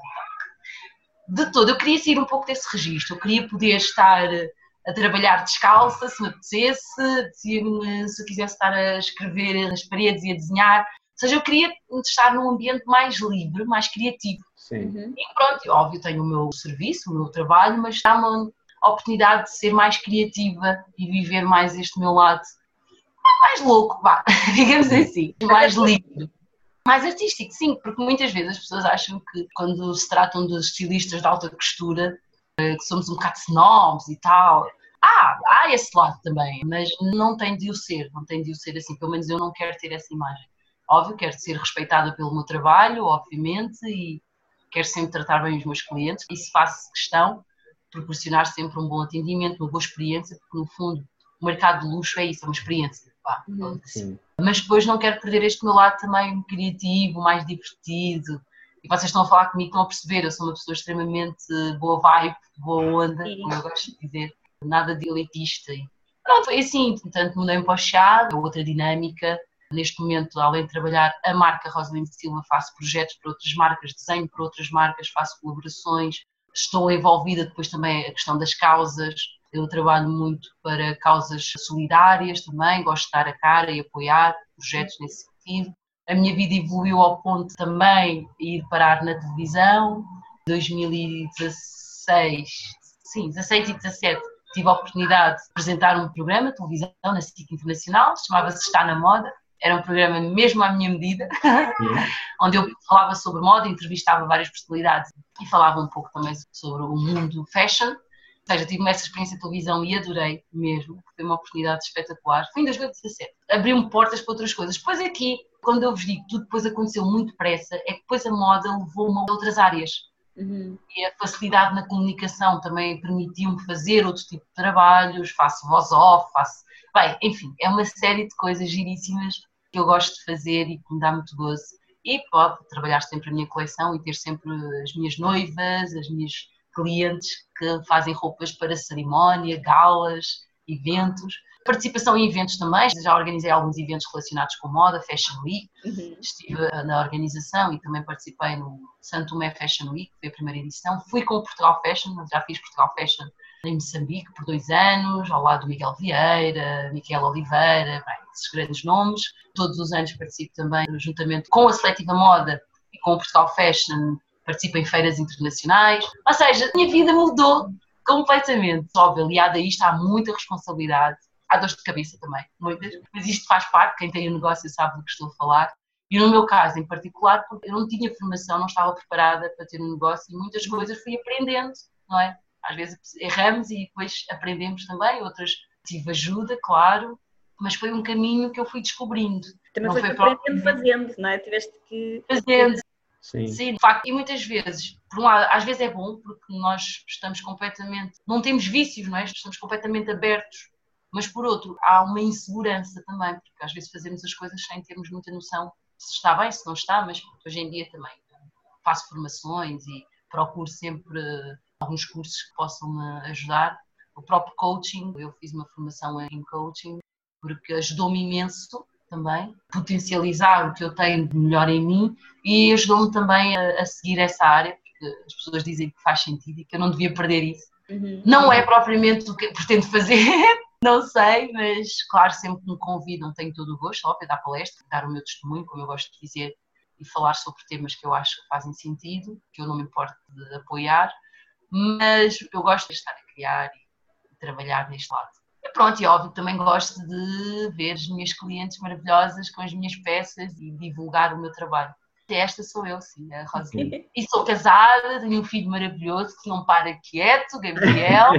eu já me estava aqui a rir porque estou-te a ver e atrás de ti tens uma parede assim, parece que é vidro fosco. Sim. Eu estava a vê-lo a passar e ele lá. Ele passa, tenta abrir a porta. Ele está sempre ali a tentar abrir a porta, mas tem que ser assim, senão não dá. Tenho um marido fantástico, o meu marido também, ele é arquiteto de profissão e é artista plástico, ou seja, temos uma casa de artistas, mesmo. Uhum. Estou aqui fechada do escritório, mas vou para a sala, é só tintas e quadros por todo o lado e brinquedos do Gabriel também. E é assim, a família. Eu queria fazer aqui um paralelismo e queria a tua opinião relativamente ao mesmo, que tem a ver com, voltando aqui um bocadinho ao teu passado, a parte da Roseline atleta e Sim. que levava o atletismo de uma forma muito séria. E o esporte e o atletismo é um excelente exemplo nisso, em que o atleta está constantemente a treinar, dias, semanas, meses, até anos, para uma prova, para um evento. E ele não vai treinar hoje e amanhã tem o estrelato. Ele vai treinar vários meses, às vezes até anos, anos, para conseguir aquilo. E aqui o, o paralelismo, a ligação que eu quero fazer é: achas que essa mentalidade que foi incutindo e que foi construindo com o atletismo de eu vou ter que caminhar um percurso e é tranquilo porque eu só vou chegar à prova e para conseguir ganhar aquela prova eu terei que estar bastante tempo a fazer o dia a dia, o treino do dia a dia. E achas que essa mentalidade que foste ganhando e essa disciplina com o desporto foi-te mais fácil para ti encarar o estares a fazer peças e não ganhavas dinheiro quase nenhum com isso, estar a trabalhar e ao mesmo tempo estar a, fazer as peças, do agora fazer este evento não vou ganhar nada com isto, mas sempre com a visão, lá está, da prova, digamos uhum. assim. Que é lá à frente. Que era lá à frente e que as pessoas à tua volta diziam, ah, tu mas não ganhas nada e estás a fazer isso para quê? Achas que se calhar tu vias isso que as pessoas não viam porque também no desporto tu tens que ver aquilo que ninguém está a ver, porque todos os dias tu estás a correr para algo que só poderá acontecer daqui a algum tempo? Sim, tem tudo, tudo a ver. Vou respondendo à tua questão, vou contar aqui dois episódios que eu tive no atletismo e depois contar o paralelismo na minha vida agora enquanto estilista. Eu sempre fiz o corta-mato internacional de Torres Vedras, é um corta-mato muito conhecido. Nesse corta-mato, nesse dia, no percurso, delimitados por uma fita, não é? Uma fitinha, sim. Uma fitinha. Eu não sei por que razão havia uma fita que estava presa numa árvore, mas essa árvore tinha um ramo que entrava no percurso. Sim. Ou seja, se eu corresse mais encostado à fita, provavelmente eu ia bater naquele ramo. Então, o que é que a maior parte das pessoas faziam? Corriam mais afastados da fita por causa da árvore. Eu estava em segundo lugar, estávamos sensivelmente, talvez uns 200 metros da, da meta, e eu, o meu objetivo, o meu foco era ultrapassar a que estava em primeiro. Sim. E o que é que eu faço? Corro mais encostada à corda para conseguir passá-la. Eu ia, óbvio, não sei a que velocidade eu ia, mas devia ir muito depressa, que eu dou uma cabeçada, literalmente eu bato contra aquele ramo que está a entrar no percurso, mas é uma pancada tão forte que eu lembro-me das pessoas que estavam, porque há muita, há muita gente a assistir, não é? De lá de fora. Ai, coitada! do género, oi, já foi. Não, eu, a pancada foi muito forte, eu, óbvio, aquilo devo ter tido ali um momento um bocado de susto, mas continuei, continuei. Passei a que estava em primeiro, automaticamente, assim passei a meta aqui para o lado, aqui para o chão. Desmaiei. Eu lembro-me de acordar na ambulância, com o meu treinador eh, super preocupado, eu via estrelas completamente, estava muito zonza, e toda a gente a pensar, ela deve ter tido um traumatismo craniano, uma coisa assim do género, porque a pancada foi muito forte. E isto para vos dizer o quê? Eu sempre fui o atletismo e a educação que eu tive no atletismo, porque eu tive um treinador excelente, o Anicete Simões, que já faleceu, mas eu tenho. O atletismo sempre me educou e me formou para dar o meu melhor, não desistir. Seja quais forem as adversidades, a não desistir. Mas essa força tinha que vir dentro de mim, porque o atletismo é um desporto muito individual. Sim. Eu não sei como é que é nos desportos coletivos, se há também essa mesma garra, porque, ok, se calhar no desporto coletivo tu não estás lá, mas tens o colega. Não marcas o gol, o colega pode marcar. Se calhar só estás aqui para fazeres isto e o que está lá à frente é que faz o trabalho dele. No atletismo não há isso. Sim. Começas e acabas por conta própria. E então eu sempre fui assim, muito disciplinada, muito focada. É para fazer, é para fazer. E os obstáculos eu sempre encarei-os como, ok, eles existem, eles estão lá, mas eles não me vão fazer desistir. É mais nesse sentido. E depois, um outro episódio também giríssimo foi um corta-mato escolar. sempre fui muito popular na escola, porque quem é um bom atleta na escola toda a gente conhece. Então na escola eu ganhava sempre os corta-matos, lembro muito bem. Era porque depois a escola, quando eu ia representar a escola nos corta-matos nacionais, acho que é assim que se chamava, não me recordo, a escola toda ficava a torcer, ah, ela vai ganhar, vai trazer uma, uma medalha para a escola, vai representar a escola. Era muito assim. Então a minha responsabilidade, aquela coisa de então, eu vou, eu vou trazer, eu vou ganhar a medalha para, para a minha escola. Foi um corta-mato, choveu imenso, era só lama, na sua atenção lama quase até aos joelhos. Eu sempre fui daquelas que estava sempre no pelotão da frente. Felizmente eu sempre fui aquela atleta, era sempre o pódio, os 10, aos 5 primeiros, vá, digamos sim, assim. Sim, sim. E então lembro-me de estar a correr, a correr e de repente vi o pé num, sei lá, num lamaçal qualquer e quando eu saio, um ténis ficou enterrado. Sim. Vocês acham que eu parei para ir buscar o raio do ténis? Nada! Continuei a correr num corta-mato cheio de pedras, Sim. lama por todo lado, terreno super irregular, até podia me ter magoado, não é? Não, continuei a correr porque eu ia em primeiro. Então ganhei a prova. Descalça. Um pé descalça. Só com um. E depois nem tive tempo para parar para tirar o outro. Quem faz atletismo, quem me estiver a ouvir e, e percebe a coisa. Nós, quando estamos a correr, principalmente em, em competição, não há tempo para pensar nestas coisas. Tu tens um foco, ponto. Ou tu tens capacidade para saberes lidar com essas adversidades, não é? esses obstáculos, essas coisas que acontecem, ou simplesmente paras, desistes, ou vais atrás e pegas, depois continuas. Mas e tá, eu sempre estava habituada a ver-me como campeã, ganhava sempre. Então, na minha cabeça, as provas que eu fazia era para ganhar. Eu não ia lá porque vou ficar em segundo e em terceiro, não. E então, eu chego ao final e depois do final da corrida, é que eu, depois de acabar tudo, lá vou eu à procura, fazer o trajeto todo a ver onde é que estavam os ténis. Não, ia para casa ténis. Em que posta? Ei, sim, uma posta. No fim daquilo não eram os ténis, era uma, assim, um bocado de lama bem grande e os ténis lá no meio. Isto são dois episódios que eu me lembro e conto isto muitas vezes, até já aconteceu, o meu marido farta-se de rir. Isto mostrou logo, desde muito cedo, moldou muito o meu caráter, a minha maneira de ser, a minha maneira de estar na vida. Não sou nada derrotista, nada, não tenho esse lado, esse ar por exemplo, agora estamos agora a enfrentar esta fase crítica, não é? Do coronavírus e da pandemia, estamos agora a enfrentar tudo isso. E o que nós ouvimos à nossa volta é só, só desgraça, não é? Está tudo mal, está tudo péssimo, e isto não vai ficar melhor, é horrível. E mesmo assim, e eu tenho um negócio e afetou-me também bastante, óbvio, mas eu gosto sempre de acreditar que não, vamos conseguir ultrapassar isto, vamos conseguir fazer isto. E aconteceu em todas as decisões que eu fui tomando ao longo da minha vida mesmo quando as coisas pareciam difíceis e eram difíceis, ou por algum motivo me levasse a desanimar, dentro de mim eu acreditava sempre: não, eu vou conseguir, vou dar a volta, eu vou conseguir chegar ao fim. Depois, mesmo quando as coisas não corriam bem, porque às vezes acontece, nem tudo são vitórias, não é? Também temos derrotas e temos que saber lidar com elas. Eu não ficava frustrada, ai meu Deus, e agora o meu mundo acabou. Não, eu, pensava sempre: ok, Rosy, esta não deu, vamos tentar mais uma vez.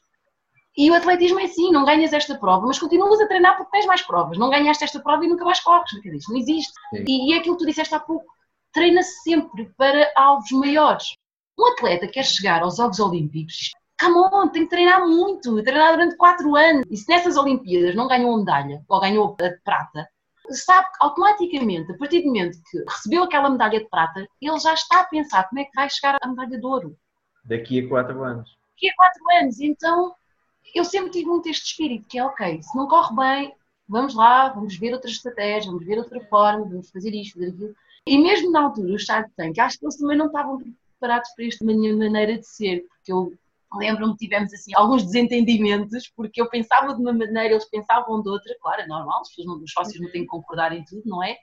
Lembro-me uma vez eles dizerem, mas pá, tu és mesmo, pá, tu não desistes. E eu disse-lhes, olha, o dinheiro é vosso, mas a marca é minha. Então, mal, é para fazer assim, vamos fazer assim. Ah, vai, e o time olhava para mim, ria-se, ria-se, e dizia assim: olha esta miúda, aqui com a mania que manda. Eu dizia: ah, eu, mas eu mando, eu sou sócio maioritário, eu mando. Era giro, depois tínhamos assim estas brincadeiras, claro.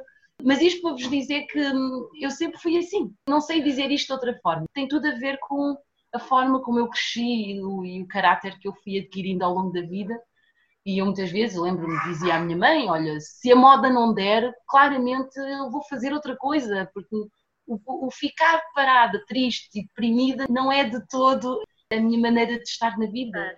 E depois, eu também sou uma pessoa de muita fé, acredito em Deus, sou crente, e acho que isso é mais um extra para me ajudar na vida. Tudo o que eu faço, dou graças a Deus, dou glória a Deus e, e acredito tudo o que faço é para a honra dele. E acredito que Deus também, óbvio, deve ficar contente e feliz comigo e diz: Olha, vou-lhe dar mais uma ajudinha, que ela até é boa rapariga. então, tudo isso acho que faz-me ser o que sou hoje. E claro que ainda sou nova, tenho muito para viver, tenho muito para fazer, tenho muito para aprender, tenho certeza, mas quero continuar pelo menos assim, com esta vontade de, de, continuar e de não desistir. E se um dia tiver que decidir alguma coisa, que seja para fazer outra melhor, não é? Sempre assim. Exato. tu falaste aí que tu e os tubarões tinham ideias às vezes um bocadinho divergentes e a minha próxima pergunta vinha justamente nessa linha, que é quais é que achaste que foram assim as maiores vantagens e desvantagens ou desafios em estar numa marca junto com outros parceiros que foram basicamente investidores financeiros, mas depois, como tinham lá o dinheiro deles, obviamente também querem dar a sua opinião, mas tu ficaste aí, como já disseste, firme e quem manda aqui sou eu, que a marca é minha, apesar de dinheiro ser deles, não é? Mas como é que foi esse trabalho com os tubarões e quais é que tu viste assim que foram as maiores vantagens ou os maiores desafios também de trabalhar com essa parceria? Olha, a experiência com os tubarões, eu digo sempre, foi uma aprendizagem. Para mim, essencialmente, mas acredito que para eles também. Eu cheguei a fazer-lhes mesmo esta pergunta. Primeiro porque estávamos a lidar todos com algo novo, não é? Trabalhar tecidos africanos. Bom, logo daí, não é? no mercado europeu. Era um desafio para ambos. Mas eu era muito inexperiente a nível negócio. Ou seja, eu fui teimosa algumas vezes de forma, digamos assim, se calhar injusta, porque eles estavam efetivamente a contrariar as minhas decisões com base nos conhecimentos que eles têm, business, negócios, Rosalino. Não vamos fazer isto, porque isto não é assim que se faz, isto não resulta. Então eu acabava sempre por uh, perceber, muitas vezes não à primeira, às vezes era à segunda ou à terceira, eu uhum. acabava por perceber. Mas eu fui aprendendo muito com eles nesse sentido, que as coisas têm que ser planeadas, as coisas têm que haver um estudo, um business plan, tem que haver um plano de negócios, tem que haver uma estratégia comercial, financeira, enfim, tem que haver uma estrutura antes de tomar determinadas ações. Mas o facto de eu ser muito emotiva, não é? A parte criativa, é aquilo que ninguém nos ensina na escola. As pessoas ensinam-te a seres criativa no teu melhor, enquanto designer, enquanto artista, mas ninguém te ensina a parte essencial, que é a parte de negócio. Isto é uma máquina, isto tem que andar, isto é uma indústria, isto tem que Exatamente. funcionar. E então, eu não sabia isso. Ponto, não sabia. E eu achava que eles é que estavam mal. Não, eles não percebem nada disto isto tem que ser feito assim, porque agora a moda é esta, então é isto que temos que fazer.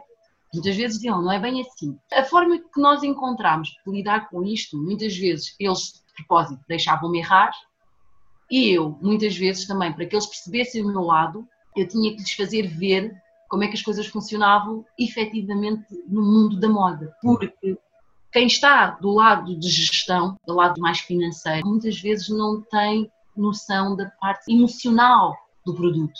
Uhum.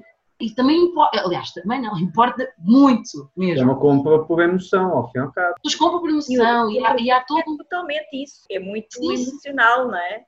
Emocional e o próprio produto, muitas vezes, ele tem que ter determinadas características. Às vezes temos que investir um pouco mais no produto para ter determinadas características, porque isto é que vai atrair o cliente.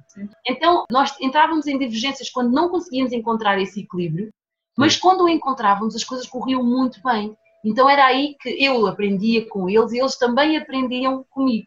Claro que na parte de empresa, óbvio que eles eram muito experientes e eu é que tive que aprender. Cometi alguns erros, claro, é normal, acho eu. Quem nunca teve um negócio comete sempre os seus erros iniciais, mas houve outras coisas que não, que eu fui aprendendo e hoje em dia aplico e agradeço-lhes muito por me terem dado essa base. E eu acredito que eles também, comigo, aprenderam muito sobre o mundo, criar uma marca, uma moda de roupa, né? criar um negócio de, de vestuário que não é simples, não é só mandar produzir às dezenas e às centenas nas fábricas, há todo um trabalho por trás e há uma equipa que é necessária, há um tempo que é necessário criar, não é, ok, eu posso agora ter uma ideia, mas até implementá-la há um processo. Uhum. E, mas foi uma grande aprendizagem. A minha experiência com o Shark Tank foi mesmo uma grande aprendizagem, e claro, agradeço-lhes por terem me dado essa oportunidade, também muito que eu consegui hoje foi permitiram-me ter uma estrutura que eu pudesse trabalhar para ter uma marca, Já me perguntaram, ah, então e se nunca tivesse ido ao Shark Tank? Conhecendo-me como eu me conheço, eu sei que um dia eu iria chegar. Podia era demorar mais tempo, Sim. mas eu sei que as coisas iam chegar porque quando decidi criar uma marca, eu já sei, é aquela pergunta clichê, como é que te imaginas daqui a 10 anos, não é? Quando alguém Sim. vai a uma entrevista de trabalho ou cria um negócio. Como é que imaginas o teu negócio daqui a 10 anos? Eu já o imaginava desde o início e continuo com o mesmo objetivo. E então eu sei que eu ia lá chegar. Podia era demorar mais tempo, óbvio. O investimento ajudou imenso nesse sentido. Mas a experiência com o Shark Tank foi muito isso, uma aprendizagem mesmo e, acima de tudo, aprender a saber ouvir, uhum. tive que aprender a saber lidar com o não, que é uma coisa que quem é muito determinado e muito dono de si não é fácil. Eu sou muito independente, muito autónoma nas minhas decisões, então tive que aprender a aceitar os não. E ainda bem que eles me disseram não com algumas coisas. Hoje em dia eu reconheço. Houve uma altura que eu queria entrar no mercado de noivas e lembro perfeitamente. Faço, mas não é o meu core business, não é o que eu quero fazer, óbvio. Na altura eu não entendi, eu estava que eles não percebiam nada disso. Mas não, hoje em dia dou-lhes um grande obrigado, porque foi bom eu ter-me focado essencialmente no meu produto e não ter andado a fazer mil e uma coisas, porque o Shark Tank, como eu vos digo, teve um efeito muito bom eu recebia diariamente N propostas para muita coisa. E, claro, na altura ficava emocionada, achava que tudo era maravilhoso. E, ai, agora uma marca de sapatos quer fazer uma parceria contigo. E eu, uau! Uma marca de joias quer fazer uma parceria com a Roseline. E eu, uau! De repente toda a gente queria fazer tudo com a Roseline. E pronto, e lá estavam os charcos para me dizer: não, esquece, não, esquece, não, esquece. E eu pensava assim: fogo, eles não querem que eu cresça. Não, simplesmente porque não, o meu foco era outro, não é? Uhum. Então, eu não me chocar, porque o investimento era planeado para isto, então é para isto. Não vamos inventar. E eu, ah, não, mas isto ficava bem com a marca e se fizéssemos isto, podíamos implementar isto e a marca ia ser. E eles, Roseline, é roupa, é roupa, então vamos fazer roupa, não vamos fazer mais nada. E então eu, ok, pronto, está bem, está bem, o dinheiro é vosso, está bem, pronto. Mas se eu tivesse o meu, era com o meu. Depois tinha estas estas brincadeiras. E eles diziam assim: olha que não é bem assim, olha que vais ver que não é bem assim. E, tinha uma razão. Depois também, uma coisa que eles nunca entendiam muito bem era a questão dos desfiles. Fazer desfiles para quê, Rosalina? É gastar dinheiro, fazer desfile para quê? E eu tive que lhes mostrar que os desfiles são importantes. É nos desfiles que as marcas apresentam as coleções, é no desfile que nós atraímos o cliente, é no desfile que nós fidelizamos os nossos clientes, é nos desfiles que nós também podemos ter a imprensa. Ou seja, havia ali um lado que eles também não percebiam muito bem porquê e, aprenderam comigo e agora depois ah, está bem, então já sabemos que no orçamento tem que lá estar no desfile, está bem. Foi um crescimento mútuo, não é? Foi, foi, mas foi muito giro. E depois foi fácil, quando chegou ao final do contrato, recuperares a parte deles da empresa? Houve aí alguma tensão? Não, foi algo já era previsível, porque convenhamos, o Shark Tank foi criado, óbvio, para apoiar negócios, empresas, mas todos nós sabíamos que havia determinados negócios que se calhar para eles eram muito lucrativos e se calhar era da área deles, não é? Sim. Mas havia outros que eram só uma questão de oportunidade. Eu desde o início eu tinha consciência disso, que o meu negócio era mais uma oportunidade para mim, para eles, óbvio, se eu ganhasse milhões, óbvio, ficávamos todos felizes da vida. Mas não é bem assim, uma marca leva um tempo até se firmar, até começar a crescer e vingar no mundo. Hoje em dia eles estão atentos ao meu trabalho, damos bem, falamos, eles estão orgulhosos daquilo que eu faço, mas chegou uma altura que as prioridades deles eram outras, eles não estavam propriamente preocupados com a moda Rosalind Silva. Eles apoiavam, é óbvio, queriam ver como é que estavam as contas, mas a prioridade deles era outra. Então, esta desvinculação foi gradual e já era certa. A não ser que eles me fizessem uma nova proposta, mas durante quatro anos eu consegui ter capacidade para seguir sozinha, sem ter ter ali os charcos. Mas correu bem, correu bem. Pelo menos eh, eu não tenho razões de queixo. Sim. Nós acreditamos na importância de desenvolver uma marca pessoal forte e a tua marca tem o teu próprio nome. E é como tu mesmo dizes que é uma representação da tua personalidade. E nós podemos sentir isso, encontrar-te, encontrar a Rosalina em cada peça, em cada detalhe achamos aqui brilhante o trabalho que conseguiste desenvolver em termos de criação da marca pessoal tão forte, mesmo quando trabalhaste em parceria com os Sharks, ficou sempre, sempre Roselino.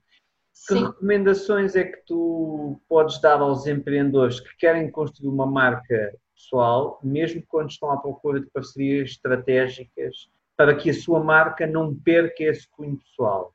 Essa identidade. Algo que aconteceu contigo. Sim, isso é fundamental. Eu, nas formações que dou, falo muito sobre isso. Primeiro, quando alguém cria uma marca, uma ideia, um projeto, desde o princípio tem que saber o que é que esta marca é, ou seja, a essência, o ADN do projeto, da marca, do Sim. negócio. Eu desde muito cedo, pronto, isto talvez tenha muito a ver comigo, mas eu desde o início sempre soube qual era o ADN que eu queria para o meu negócio. Então é importante terem isso bem definido, até porque com a experiência, sejam lá com que investidores vocês tiverem, porque o investidor é esse o nome, investidor. Ele põe o dinheiro, dá ferramentas, dá os recursos, mas o foco dele é o retorno. Sim. O que é que eu vou ganhar com isto? Eu muitas vezes digo aos meus alunos, vocês terem 5 mil euros no banco e daqui ao final do ano terem lá mais uns, uns euros, ou terem 5 mil euros no José e ao final do ano o José consegue vos dar mais de poucos euros. Um investidor pensa assim: o meu dinheiro fica melhor no banco ou melhor aplicado neste projeto? Porque este projeto vai-me trazer um retorno maior do que o meu dinheiro quieto. O investidor pensa assim: ou o dinheiro está quieto, não chateia, ou ele está aplicado e vai-me dar algum retorno. É isto que o investidor pensa. Pois, óbvio que o trabalho é de quem tem o projeto, a ideia, o marco, o trabalho é sempre nosso porque nós é que temos que trabalhar, nós é que temos que provar que foi bem aplicado. Por isso é muito importante não perder essa essência do vosso projeto, porque foi isso que vocês venderam e é isso que vocês vão ter que efetivamente mostrar. Se o vosso produto tem esta finalidade e vai gerar este lucro, esta receita, vai dar este retorno, é isso que vocês têm que fazer. Muitas vezes já me perguntaram, ah, então, Rosalina, investiram em ti, e como é que é? E depois, ah, eles ajudam muito, eles fazem muito.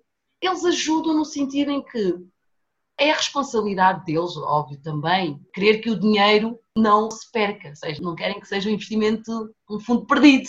Pelo contrário, eles, eles querem retorno. Como Exato, eles querem ter o retorno, óbvio que eles vão sempre ajudar, mas o interesse, a preocupação é de quem efetivamente tem o negócio.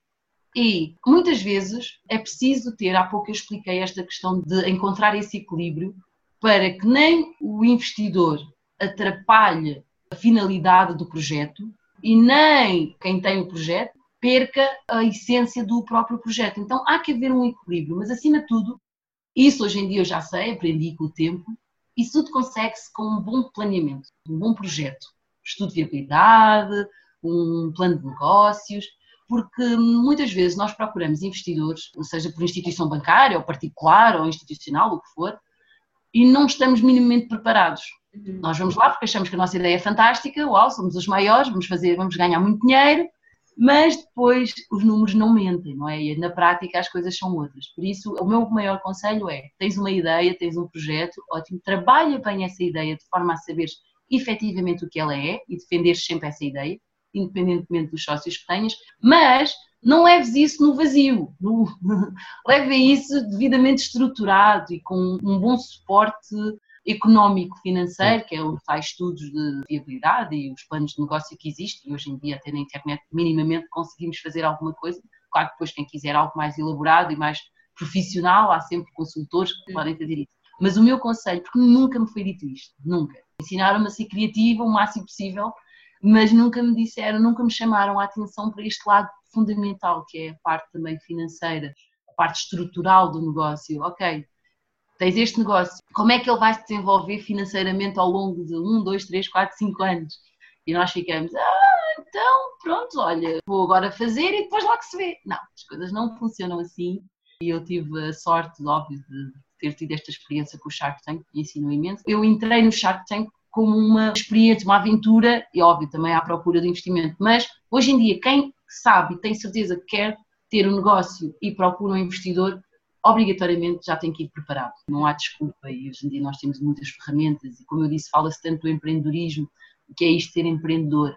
Ok, é termos ideias fantásticas, sim, mas como é que se implementa isso? Como é que se faz esse caminho, não é? E é muito importante saberem isso, mesmo. Não desanimando ninguém, tudo é possível, óbvio. Os investidores estão aí. Falta, há muita gente com dinheiro a querer investir. Existe. Uhum. Porque há os que não têm, mas depois há os que têm muito. Por isso, Exatamente. há quem tem dinheiro e quer investir. Um conselho muito importante, que ninguém nos diz também, que é a área jurídica. não façam nada, nada, nem que seja, sei lá, não façam nada sem um apoio jurídico.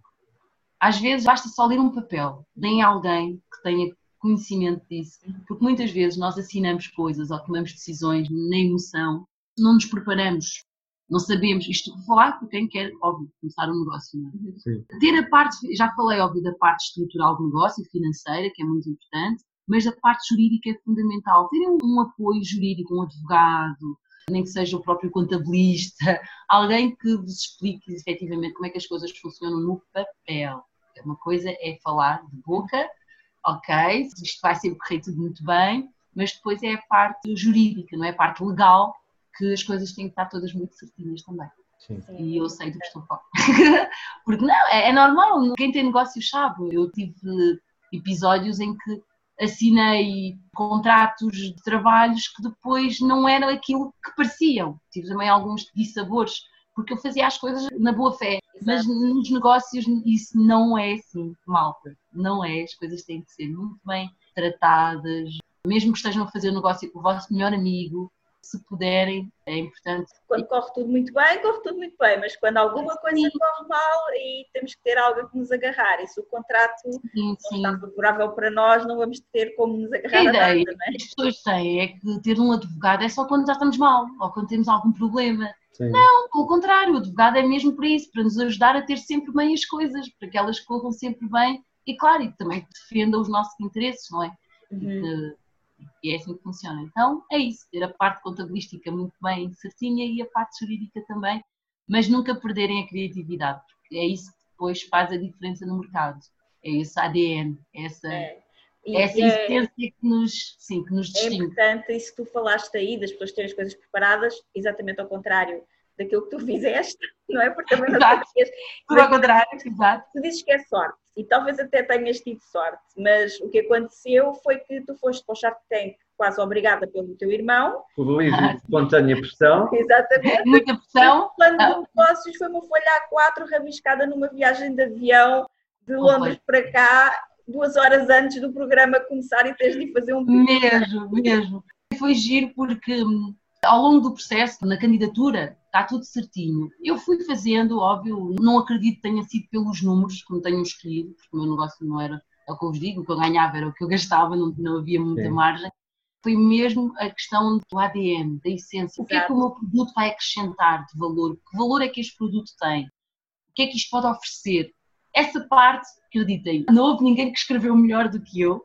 Acho que o meu pitch foi maravilhoso, porque acho que ficaram todos apaixonados pelo meu produto. Isso é muito importante quando queremos vender alguma coisa ou apresentar uma ideia. Temos que saber defender muito, muito bem. Acho que eu fiz muito bem essa parte.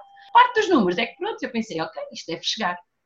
Mas não, não é bem assim. E é claro Convém... que o facto de ser uma coisa que a ti também te apaixonava muito, o teu trabalho, né? apaixona-te imenso, tu estavas apaixonada por aquilo que estás a fazer e tem muito a ver com aquilo que tu disseste, que é o teu ADN. E eu ouvi aqui a tua história há pouco, quando estavas a contá-la, e estava aqui encantada a ouvir, e realmente tem, tem tudo aí. Se as pessoas prestarem atenção, há aí pequenos pormenores que é, muitas vezes também as pessoas, ah, quero trabalhar para a minha conta, quero ter um negócio, o que é que será que dá dinheiro?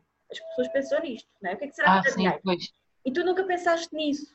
Tu não. o teu coração por aquilo que te apaixonava por fazer, foi uma coisa que o teu negócio aconteceu-te, não é? Foi uma coisa que aconteceu e depois cresceu, mas já estava dentro de ti. O processo desde... foi ao contrário, Exatamente. foi a, como é que eu faço aquilo que eu gosto, dar dinheiro e não vou fazer o que é que está a dar dinheiro. Exato, e Exatamente. Uma coisa que é, quando nós falamos que tu tens uma marca pessoal forte e que a Roseline está em cada detalhe, dá para sentir isso. E tu és aquela pessoa que quando era miúda vestia os irmãos que até nem tinham uma diferença de idades tão grandes para parecerem bonecos, não é? Portanto, já eram então... Eu vestia-os de iguaizinhos, um tinha uma camisola azul e a outra era vermelha, mas o resto tudo assim. Mas já cresceste a querer fazer roupas, a querer fazer desenhos, a querer vestir pessoas, já tinhas essa vaidade, como tu dizes, de querer, por exemplo, quando começaste a trabalhar como engenheira civil, diz com as tuas próprias peças e depois decidiste começar a colocar no Facebook e as pessoas também foram gostando porque há essa, esse magnetismo que é natural teu e que também está nas tuas peças. E as tuas peças eu acho que elas são muito magnéticas justamente porque é uma coisa completamente inesperada, porque eu acho que nunca ninguém imaginou que tecidos africanos, que nós só tínhamos, pelo menos os europeus, né? só os tínhamos visto em trajes, só vi aqueles tecidos antes de ver as tuas roupas, as tuas peças, eu só tinha visto aqueles tecidos em, por exemplo, trajes onde apareciam em eventos estatais, cerimónias tradicionais, cerimónias, onde Ou então aquelas pecinhas de mercado, souvenirs, não é? Aquelas... Exatamente. Os bolsinhos, os lencinhos, os, os turbantes. Nunca ou... ninguém imaginou que aqueles tecidos pudessem dar literalmente obras de arte, que é o que tu fazes com eles. É? obrigada, Sónia, tem obrigada. outra coisa que é, tu falas muito do pormenor, de seres muito perfeccionista nos detalhes e consegue-se ver isso em cada uma das tuas peças. Eu sou filha de uma costureira as ah. saias, a primeira vez que os vi, fiquei logo fascinada porque fazem-me lembrar as saias que a minha mãe me fazia quando eu era pequenina. Oh, e eu sei o trabalho que davam, mas ela fazia saias, normalmente quase sempre tecidos lisos ou com poucas estampas. E eu sei que quando ela tinha um tecido com estampas, o quanto era difícil acertar aqueles detalhes e nós olhamos para as tuas peças e aquilo tudo ao mínimo detalhe, é incrível. Eu que sou filha de costureira. Tu tens noção. Tenho, Ai, estou a ouvir isso. Eu tenho noção da dificuldade que é fazer aquilo que tu fazes e de tão perfeito que sai. E depois, outra coisa que eu acho que tem a tua marca, que é tu vais buscar aquelas saias pelo joelho, lá está, que eu só usava quando era miúda, e era porque a minha mãe era lá de outros tempos, e então fazia-me coisas à, à semelhança, lá está, dos anos 50, 60, né? e vai buscar também um bocadinho a infância de algumas pessoas. Sim. Eu acho que isso também marca, não é? traz uma nostalgia, é, é, é um é, emocional, que é muito importante. É giro teres falado da questão das saias, porque o feedback que me davam sempre era ai Rosalina, lembro-me destas saias quando era mais nova, com a minha mãe, principalmente as saias midi pelo joelho ou ligeiramente abaixo do joelho, Sim. não são peças que tu encontras tão facilmente nas boutiques uhum. ou nas lojas, podes encontrar uma coleção, mas depois já não há. Ainda por cima estampadas, e depois há aqui uma outra coisa que eu não falei. Eu, eu criei uma imagem de marca que tem a ver com as camisas brancas. Uhum. Eu sou, eu não vos mostro agora o meu roupeiro, eu tenho não sei quantas camisas brancas. Depois eu também tenho uma coisa que é, quando elas deixam de estar assim muito branquinhas, eu já compro outra. É um gosto meu, mas eu, eu sempre adorei camisas brancas. Consigo perceber que a camisa branca para mim é quase como o equilíbrio da peça. Sim. Eu, muitas vezes eu não uso o padrão total, porque também às vezes gosto, às vezes não gosto, mas a maior parte das vezes gosto mais em pormenores. E então a camisa branca sempre me permitiu isso. Então, eu com uma camisa branca eu podia vestir o que eu quisesse de, em termos de padrões. E eu criei essa imagem e as minhas clientes também gostam disso e compram isso, ou seja, a saia com a camisa ou as calças com a camisa branca. E eu transporto muito para as minhas roupas o meu eu. Sim. E isso acaba por funcionar. E foi engraçado, dito que as minhas roupas fazem lembrar, de certa forma, algo emocional e agir. E a própria experiência eu literalmente mudei alguns guarda-roupas. Porque eu tinha clientes que iam por curiosidade, ah, olha, gostei e tal, mas não sei se me fica bem. Ah, sabe, eu não sou muito de usar estes padrões, assim, muito tímida. E eu dizia, olha, vamos fazer uma experiência. Vamos experimentar e vai ver. Olha, vocês não têm noção, as pessoas, o transformar do rosto, sorriso, emoção. As pessoas ficavam, estou a falar isto, parece que estou-me a vender, mas não, eu estou a contar-vos o que acontece naturalmente para quem não está habituado a este tipo de roupa, a este tipo de padrão. E elas vestiam e diziam: Uau, Rosalina, eu adoro, sinto-me tão bem. Depois eu também acho que a minha marca quebrou alguns preconceitos, ou alguns tabus, ou alguns estereótipos que é ah, tecido africano é só para africanos. Não, Exatamente. as clientes portuguesas, europeias, uhum. seja de que nacionalidade for, elas vestiam a roupa e diziam: Uau, eu sinto-me eu, eu sinto-me bem, eu identifico-me. Eu não visto isto a apropriar-me de culturas, não. Eu visto-me porque gosto e sinto-me bem. E imagino-me ir. E elas diziam, Rosalina, eu imagino-me ir assim para o trabalho. Muitas trabalhavam no banco, no escritório. Tenho, a minha cliente é juíza e ela diz-me, Rosalina, eu vou assim para o tribunal. Claro, pois. Coisa. É que tu fazes peças, podemos dizer, de alta costura, não é? Mas ao mesmo tempo, por exemplo, eu entro numa loja de alta costura eu olho para as peças e eu tenho dificuldade em escolher uma peça, em encontrar uma peça que eu diga assim, eu era capaz realmente de vestir isto e até conseguia vestir no dia a dia, ou seja, se calhar se for para um evento muito especial, até consigo encontrar uma peça, mas se for assim, para eu usar mais do que uma vez, numa, reunião. numa reunião, eu não iria vestir aquilo, não é? Mas a sensação, eu tive no teu ateliê, a sensação de entrar lá é querer comprar tudo e querer, é? querer, querer levar tudo para casa e depois olhar Obrigada. para os tecidos que tu tens lá e olhando para o que tu já fizeste, começar a imaginar e com aquilo que, é que seria possível fazer. Não é? Sim, mas há, há, há, é, eu digo, é, é, toda uma experiência, é toda uma experiência. É uma experiência que tu vendes, é isso, não é, não é uma saia, não é uma jaqueta, é, eu acho é uma sim. experiência. Eu quero continuar a acreditar que sim, que é isso. Claro que o, o negócio há de se desenvolver, óbvio, e provavelmente tem de chegar também ao retalho, ah, mas a experiência de ateliê eu quero mantê-la porque é giríssimo. Adoro ver a reação das pessoas. Eu sou muito acessível nesse sentido, ou seja, eu deixo o cliente à vontade, as pessoas despem-se de tudo o que for de medos, de algum preconceito, e eu digo: olha, vamos fazer assim. Não experimentou. Lembra-se aquela história que eu vos contei? Se não há, vai passar a haver agora. Sim. Se não existir, vai passar a existir agora. Eu digo assim: olha, nunca experimentou. Então, não se preocupe, venha ao ateliê, faça uma marcação e venha experimentar as pessoas vão assim um bocado receosas, bem, quando vestem inchado, ai Rosalina, adoro, ai mas isto ao vivo ainda é melhor, ai isto no corpo é diferente, uhum. então, ou seja, isto é que me dá aquele gozo. Claro, óbvio também, gosto de vender, mas parte emocional é o que me faz continuar sempre neste negócio. E depois também há aqui uma coisa muito engraçada, tem a ver com a questão de as saias ou roupas da minha marca, Rosalind Silva, as pessoas começaram a olhar para ela também como eu posso levar isto num casamento, eu posso usar isto numa gala, porque antigamente pessoas ou levas vestidos de seda, ou de rendas, ou, ou de, de tijolas, agora de repente faz um casamento, imagina, és a mãe da noiva, e vais com um padrão, uma mega saia africana, que isto não passa na cabeça dele, mas não, eu consegui fazer isso, os clientes ai, minha filha vai se casar, eu tenho que levar uma saia vestida. Ainda é vestidos de noiva, que era o que tu estavas a falar há bocado. E, e os próprios vestidos de noiva. Vestidos de noiva. Quando eu... Olha, já tive propostas tão giras e conseguimos criar ah, peças tão engraçadas, noivas tradicionais, mas ou com um apontamento, ou mesmo o próprio vestido, para quem não quer ser tradicional e fugir uhum. completamente a isto e querer uma ideia nova. Ou, eu tive uma noiva, casou no mosteiro de Jerónimos e ela era um vestido todo branco, assim, de renda e majestoso, mas o marido era africano e ela queria, de certa forma, homenagear o marido e, eh, com algum detalhe. Sim. E nós conseguimos fazer uma faixa lindíssima também. Bem, pois há assim estas coisas e aquilo, era um pequeno pormenor, mas fez uma diferença tão grande. Exato. E o vestido ficou lindíssimo depois dizem como é que correu e ela disse, Rosalind, toda a gente amou, o meu marido adorou, porque ela não estava à espera. Uhum. Então há, assim, depois há sempre uma história, há sempre algo, há sempre uma história por trás das peças e eu fico feliz com isso e é isso que me faz continuar e sou, continuo apaixonada pela minha marca, óbvio, e espero fazer mais coisas e espero mesmo que ela se torne internacional, mesmo. Também espero, porque merece mesmo.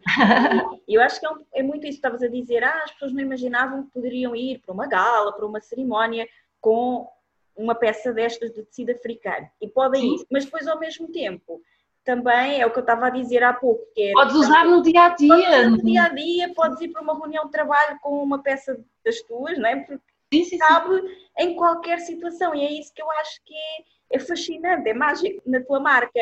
Há, há histórias, há histórias fantásticas com essa mudança de paradigma, porque o próprio consumidor mudou, as pessoas procuram coisas diferentes, as pessoas procuram diferenciar-se, não é? Porque nós às vezes parecemos tipo um escarneirinho, vai tudo atrás do mesmo. Mas o consumidor está diferente, o consumidor de hoje em dia está mais consciente, procura mais, uhum. é mais informado. As pessoas não compram só aquilo que aparece na televisão, as pessoas têm acesso Hoje em dia há tudo, então o próprio cliente está à procura de algo diferenciador. E quando chegam ao meu produto, pelo menos são os dados que eu tenho, quando chegam ao meu produto, conseguem identificar-se com o produto e depois, depois há toda uma série de fatores, que é a qualidade, há vários targets, mas uhum. para uma exclusividade ou a própria qualidade do tecido, depois eu também, dentro dos tecidos africanos, eu procuro sempre os melhores, algumas matérias um bocado específicas, depois há todo assim, um conjunto de coisas, às vezes as pessoas pensam, ah, é tecido africano, ok, é um pano. Não, não é bem assim. Dentro dos países africanos há também diferenças, como é óbvio. Eu lembro-me que uma vez fui a um programa, já não me lembro qual, e recebi um contacto de uma cliente que dizia que, ai, nem imagina, portuguesa, vivi muitos anos em Moçambique, Quando viemos para Portugal, eu trouxe muitas capulanas, que é assim que se chamam em Moçambique, os vestidos africanos. Ai, mas eu, eu só fazia toalhas com isto, fazia toalhas de mesa. Mas via no programa, via, fiquei apaixonada. Olha, eu tenho que ir ao seu ateliê, porque eu, eu agora tenho pena de fazer toalhas de mesa com os meus tecidos. Exatamente. Olha, vocês não imaginam as histórias maravilhosas que eu ouço. E eu disse, a sério? Ah, então venha lá. Houve uma que tinha um tecido africano guardado, foi passado de geração em geração, tinha sido da bisavó, depois foi da avó, depois elas tinham aquele tecido como algo valoroso na família, mas ninguém se atrevia a confeccionar nada com aquilo. Até que houve uma cliente que me viu, ouviu falar de mim no meu trabalho e pensou: ah, eu tenho que fazer alguma coisa com este tecido. E então ela não queria, ela queria que a filha fizesse alguma coisa com o tecido, porque ela já, já não queria que aquele tecido continuasse na família sem dar uso. E o tecido era lindíssimo, imagina um tecido, pai, dos anos, sei lá, pai, dos anos 40, lindo, uma coisa rara. Elas foram ao ateliê, fiz um vestido maravilhoso à filha, e elas emocionadas, porque era um tecido que já tinha vindo de geração em geração. Ninguém imaginava isto. Como é que. Sim. Ah, ok, agora vais-te meter na moda com tecidos africanos. Ah, não faz sentido. Mas depois, quando eu começo a contar estas histórias, as pessoas ficam. Ah, a sério? Ah, que giro. Então começam a perceber o porquê disto, porque é que isto faz sentido. Exatamente. Rosinho, tu és uma pessoa muito dinâmica, nós sabemos que andas sempre a correr de um lado para o outro, né? com tantas atividades. Podia ser menos, podia ser menos. Viagens, palestras, entrevistas, ateliê, tanta coisa para fazer. Como é que uma pessoa que não para agora se adaptou a uma nova realidade, que é mais parada, mais em casa? Como é que se Olha, faz esta mudança? É assim, quando começou a quarentena, os primeiros dias eu estava a encarar como férias confesso. Já, ah, ok, estou em casa, ótimo, estou a curtir o meu filho, curtir o meu marido, se calhar a fazer coisas que eu não tinha assim muito tempo. Isto durou os primeiros dias. Depois comecei a entrar numa fase, sim, bad vibe, que é, já estava a ficar um bocado assim transtornado de, ok, eu tenho tanta coisa para fazer e tenho que ficar em casa, como assim? Mas tinha de ser, não é? Óbvio, temos que cumprir as medidas de prevenção. Mas como disseste bem, eu não sei ficar quieta, não é? Isto é, é meu, não há, está no sangue. Comecei a ver então, aceitei a tal aceitação, tens de estar em casa, não podes fazer nada contra isso, tens uh, responsabilidades, tens o um negócio, tens coisas para fazer, bora lá reinventar isto. Vamos lá pensar de que forma é que tu podes continuar a fazer as coisas. Tive a ideia eu apoio uma campanha, que é da Embaixada de Santo Tomé e Príncipe. Eles estão a receber donativos para apoiar os doentes que chegam de Santo Tomé para Portugal para ser tratados e uhum. neste momento estão cá, nem podem regressar e estão a passar por várias necessidades. Sim. E pediram para ser eh, embaixadora do, da campanha e fui, tudo bem. No entanto, eu pensei, posso fazer muito mais do que só dar a cara. Posso efetivamente trabalhar nisto. E como o país carece de máscaras hum, sociais, porque estamos a deixar as máscaras hospitalares para os profissionais de saúde, eu pensei, Rosalind, tens uma marca, tens mão de obra, tens matéria-prima, vamos lá juntar aqui o útil ao agradável. Pões as tuas funcionárias, as tuas costureiras a trabalhar em produção de máscaras para a população e uma parte da venda reverte para apoiares mais esta causa que tu defendes olha, lança isto e malta, eu estou aqui a falar convosco, mas eu estou. as minhas responsabilidades estão todas ali. Graças a Deus as encomendas não param de chegar. E então esta quarentena já não está a ser tão pacífica, não, isto não é férias de todo, isto é trabalho duro, todos os dias, mas ao contrário de estar no ateliê a trabalhar e a comandar operações, eu estou em casa a comandar operações, a cuidar do meu filho, a brincar, a cozinhar, a uhum. passar a fé. É tudo, então isto está a ser assim uma dinâmica diferente, mas estou a encarar bem porque eu gosto disto, eu gosto de estar em movimento, eu gosto de ser ativa. A inércia não é de toda a minha amiga, não gosto de estar na inércia, gosto de estar assim a criar coisas e ainda para mais quando é para um bem maior, não é? que é a proteção. Então neste momento a quarentena está a ser também muito dinâmica para mim, bastante bastante. Mas está, está a correr bem, estou a passar. E no início custou mais, porque eu não percebia bem como é que isto ia ser, mas a partir do momento que nós nos reinventamos e começamos a trabalhar, as coisas fluem. Ok.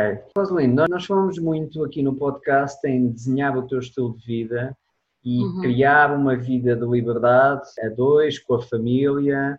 E gostaríamos de falar contigo sobre desenhar um estilo de vida de forma consciente e proposital. Até que ponto é que a tua vida é desenhada com propósito ou acontece mais ao acaso? Bem, eu neste momento eu já assumi que a minha vida tem um propósito.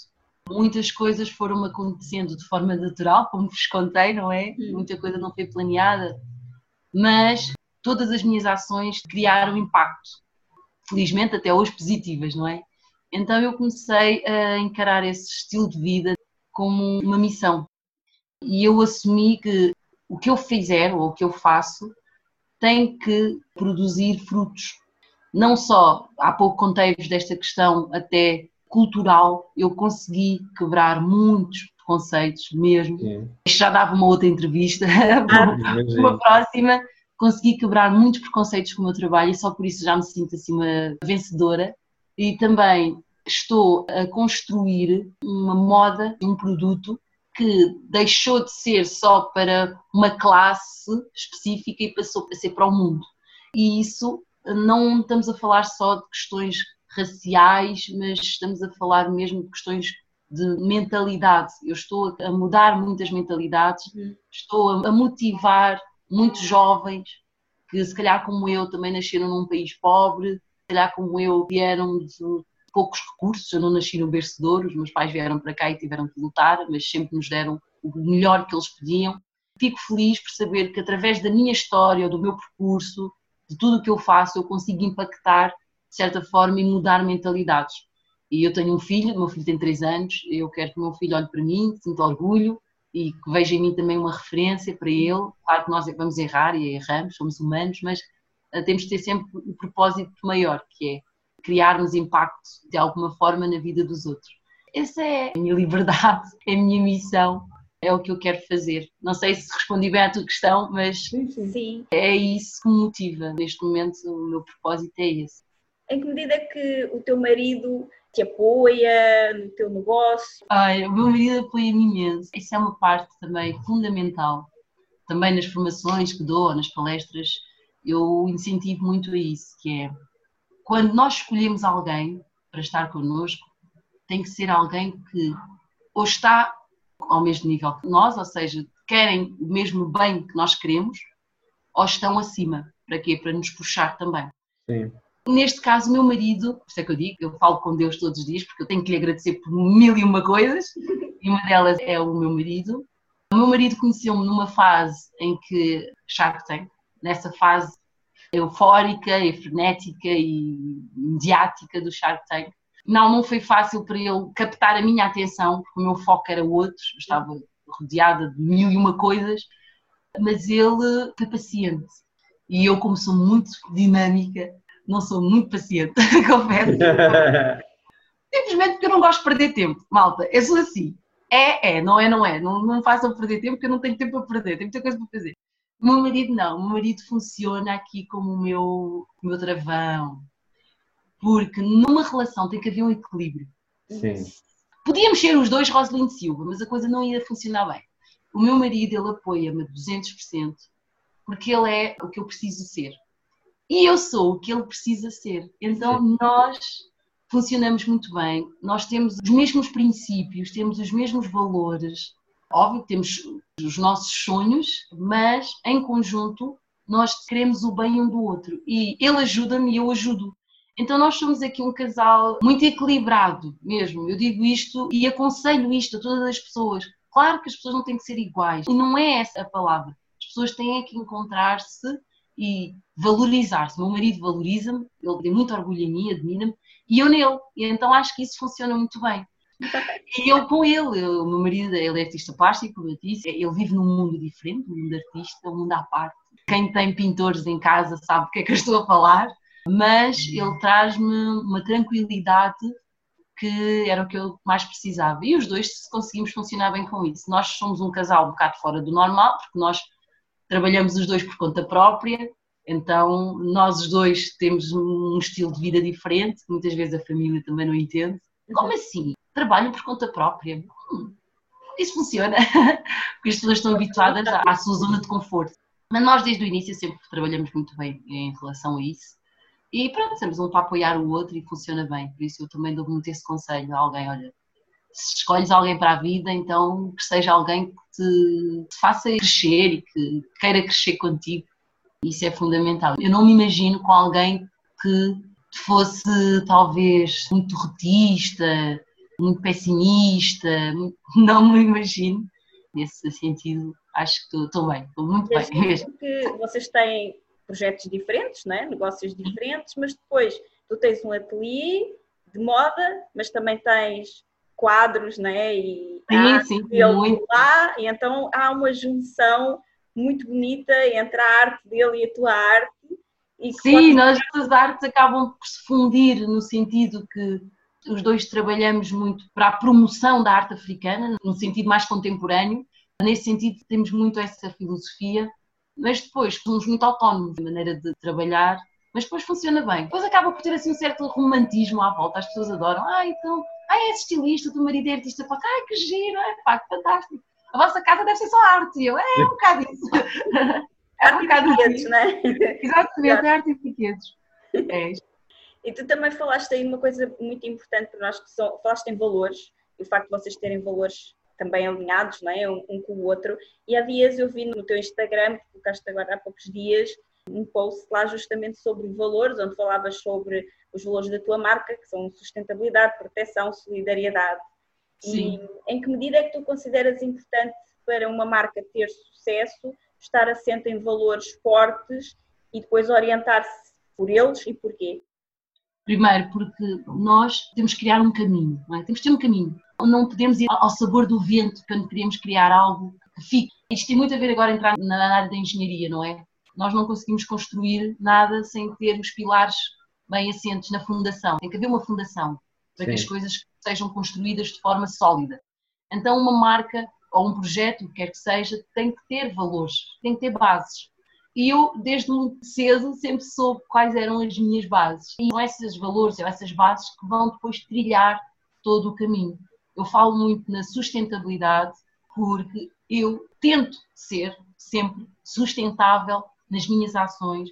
Eu sou uma pessoa, como digo, de causas, eu preocupo-me com o que está à minha volta. Muitas vezes eu pareço extremamente ocupada, muito louca nas minhas coisas, mas eu tenho um sentido de preocupação e de sensibilidade o que está à minha volta muito grande. Eu aprendi muito cedo que a minha liberdade termina quando começa a do outro, não é? Uhum. Sim. Então, nós nunca podemos fazer nada que afete, que ultrapasse esse limite. E eu tenho muito isso assente. Então, esses valores que eu tenho definidos em mim, no modelo de negócio, no meu trabalho, são para ser cumpridos. É um compromisso que eu assumi comigo mesma e tento ser assim. Sustentabilidade, porque não só, além de ser um tema de ordem mundial, é fundamental até para a nossa saúde, para o nosso bem-estar e para as próximas gerações. A questão da proteção, neste caso, tem muito a ver com o momento atual em que estamos, a questão Sim. de nos preocuparmos com o outro, não vamos ter ações que ponham em risco contaminação ou for de outra pessoa. Depois a parte solidária, não é? Que é, não adianta fazermos as coisas só para nós, temos que ter um, sempre um bem maior. Aquilo que eu vos digo, eu, óbvio que eu quero ser muito bem sucedida no meu negócio e ter uma marca internacional e Ok, mas mais do que isto, se eu puder mudar, quebrar aqui alguns paradigmas e mudar algumas mentalidades e inspirar também outras pessoas, ah, então já é, já é um feito. E tens feito já. isso bastante, tens feito isso. Opa, olha, malta, espero, espero que sim, espero que sim. Fico feliz em saber. E também agora é a parte maternal a falar. Quando também somos mães, muda tudo. Sim. A nossa maneira de pensar, parece clichê, mas não, é verdade nós temos um sentido de responsabilidade diferente. Uhum. não, não agimos só para nós, pensamos, eu tenho que ser o exemplo de. Então, se é para ser o exemplo, então eu vou tentar ser o melhor, ao lembrar-nos que temos ser o melhor. E eu preocupo muito com isso. É um bocado aquela de nós temos de ser um exemplo de e o que é que eu vou deixar para ele. É, é mesmo. Não só a nível material, mas a nível de valores e o planeta, é. o que é que eu vou deixar para ele. Diz-me uma é. coisa, qual foi o teu maior fracasso e como é que isso te influenciou e como é que o superaste? O maior fracasso. Agora fizeste uma pergunta. Olha, estás a ver, o facto de eu nunca estar a pensar em coisas más, provavelmente aconteceu e eu delete, pronto, apaguei. da memória. Mas, assim, o meu maior fracasso não tem nada a ver com a área profissional. Tem a ver com a área pessoal. Sim. O meu maior fracasso foi, antes de eu conhecer o meu marido, tive uma relação tóxica. Sim. E eu digo tóxica no sentido em que foi uma relação em que eu vivia muito em função da outra pessoa. Sim. Eu, eu dava muito e não recebia, pelo menos na mesma medida, vá, Sim. digamos assim. E foi uma relação que durou muitos anos, basicamente da idade da adolescência até assim mais adulta. Porquê que foi um fracasso? Foi um fracasso no sentido em que não me permitiu ser aquilo que eu sou hoje. Sim. Ou seja, o facto de viver em função do outro limitas-te. Tu não te vês, tu não olhas para ti com o teu potencial. Tu anulas-te, vá, né? digamos assim, sim. pagas-te, estás a pagar. Então eu acho que isso foi assim que eu possa dizer fracasso, porque essa palavra fracasso é muito forte. Fracasso, que eu encaro na minha vida como um fracasso, foi isso. Foi algo que eu dei muito de mim Sim. e não tive retorno. Pronto, é um fracasso no fundo. É um investimento perdido, vá, digamos assim investi muito, não tive retorno e depois apercebi-me que foi uma perda de tempo. Não posso dizer agora, ah, foi tudo muito mal. Não, claro que não é isso, mas eu estou a fazer uma análise geral daquilo que é conhecendo-me como me conheço hoje, com os valores e a minha característica, e eu pensei, bolas, Rose, como é que te meteste nisso? Ou como é que isso aconteceu? Nem parecias tu. E então é isso, eu acho que foi uma relação que não foi muito boa, que deve ter sido o meu maior fracasso. Como é que superaste isso e em que é que isso te influenciou no futuro? Então, essa parte eu Para gosto de nós não existe fracasso. O fracasso faz parte do sucesso e Sim, é uma sim. peça fundamental no nosso crescimento e na aprendizagem que temos que fazer na Pronto. vida de algumas É- coisas. Essa, essa parte eu gosto de falar porque, é como eu vos digo, o fracasso eu tento não falar, mas realmente ele influencia para depois do sucesso. Isso. Mas dizer que não há sucesso sem processo, não é? Exatamente. Por outro lado, esse fracasso, claro que eu nunca o chamaria assim, coitado, se ele me tiver a ouvir que me perdoe, não, não é esse sentido, mas a grande lição que eu tirei daí, ou melhor, primeiro, esse fracasso permitiu-me ser o que eu sou hoje, para começar. Porque eu hoje descobri que eu sou a minha melhor versão do que aquele tempo, mas esse fracasso permitiu-me crescer, valorizar-me muito, muito. Aí está, hoje em dia nós temos informação sobre estas coisas, mas eu na altura não sabia. Mas eu tive um processo de valorização interior que eu não me apercebi. Quando eu me libertei dessa relação, eu passei a olhar para mim e a valorizar-me. E então, hoje em dia, o facto disso ter acontecido permite-me ter consciência do meu valor, enquanto pessoa, enquanto profissional. Então, isso permitiu-me valorizar-me mais. E também permitiu-me saber como eu errei, não subdosear esse sentimento, agora sei. Agora sou muito mais feliz e faço muito mais feliz também o meu companheiro, não é? Neste caso, o meu marido. Então, esse fracasso trouxe muita aprendizagem, porque eu agora consigo ser melhor em vários aspectos. Muito bom. Como é que imaginas a tua vida daqui a 5 anos? Olha, imagine uma profissional internacional. Já estou a trabalhar para, acredito que vai correr bem, E internacional a que nível? a, a trabalhar, na- neste caso, imagina a minha marca internacional, à venda no estrangeiro, em outros países, e imagino também, isto ainda é um bocado de segredo, mas a ocupar um cargo institucional. Ou seja, não vou só estar a apoiar causas, como vou estar efetivamente a trabalhar diretamente para causas. Então, se era algo que já fazia de forma natural, e faço de forma natural, vou passar a fazer mais de forma governamental. Mais não posso falar, não vou ser presidente de nada, não é nada disso, vão pensar, mas daqui a cinco anos, imagino, claro, um negócio, um negócio a crescer, a marca, espero eu, não é? Que esta situação que vivemos não afete muito esse sonho, não é? Essa imagem que eu tenho. Mas imagino daqui a cinco anos nesse sentido internacional e também a fazer outras coisas que não têm a ver só com moda, trabalhar noutras áreas também, mais Fantástico. fundamentais. Fantástico. Porque quando tu disseste internacional, nós pensamos, bem, mas se a carreira dela começou com um desfile em Londres, que saiu do nada, já Olha, é internacional. Já, foi sim, sim, internacional. também é verdade, também é verdade. Eu digo isto é quando digo abrir lojas Abrir mesmo, lojas, sim. sim. abrir lojas e ter a marca à venda, onde a pessoa não tem que comprar só online ou só na Roseline e consegue em várias capitais, não digo muitas, mas pelo menos uma ou duas, ah, acredito que sim. Pelo menos assim Entretanto, se, se esta situação se prolongar mais do que aquilo que todos nós gostaríamos, fica aqui a sugestão, talvez para fazer as calças de pijama, não é? Porque Olha, já estou a repensar. Dá-me ideias, dá-me ideias, dá-me é? ideias. Já tens de Exatamente. moda, eventos, de Trabalho. trabalho, agora Trabalho. vamos criar a parte da moda de ficar em casa, que é muito útil também. Ah, Às pois, tantas já está toda a gente cansada das mesmas calças de pijama. Stay home by Rosalind Silva. Olha, pode ser, pode ser. E Depois, depois a gente a vai- máscara a conduzir com a calcinha do pijama. Calma. Agora vai, olha, acreditem, agora vai aparecer de tudo, porque nós, o ser humano é tão criativo que Exato. vai desaparecer de tudo mesmo. Ah lá, mas vamos torcer para que isto passe logo. Eu também espero que sim. O que é que significou para ti ganhar o prémio Lusofonia? Olha, foi muito gratificante, foi surpresa, porque como vos digo, eu tenho 5 anos de negócio, ou de marca, Sim. e é pouco tempo, acho, daquilo que eu tenho noção, do tempo que leva a construir uma marca, a construir um nome, 5 anos é muito pouco. E então foi uma grande surpresa para mim, mas por outro lado foi muito gratificante e fiquei muito feliz, deu-me mais força para continuar, porque isso significa que as pessoas estão atentas, as pessoas sabem o que eu estou a fazer e de certa forma veem nisso valor. Então fiquei, fiquei muito feliz mesmo. E que conselho é que gostarias de deixar aos empreendedores, sobretudo àqueles que desejam construir ou criar um negócio de liberdade em casal ou com o apoio do companheiro? Olhem, primeiro, antes de criarem um negócio a dois entre casal, tentem perceber se vocês vão se divertir com isso. O trabalho, uma coisa é paixão pura, outra coisa é o trabalho de.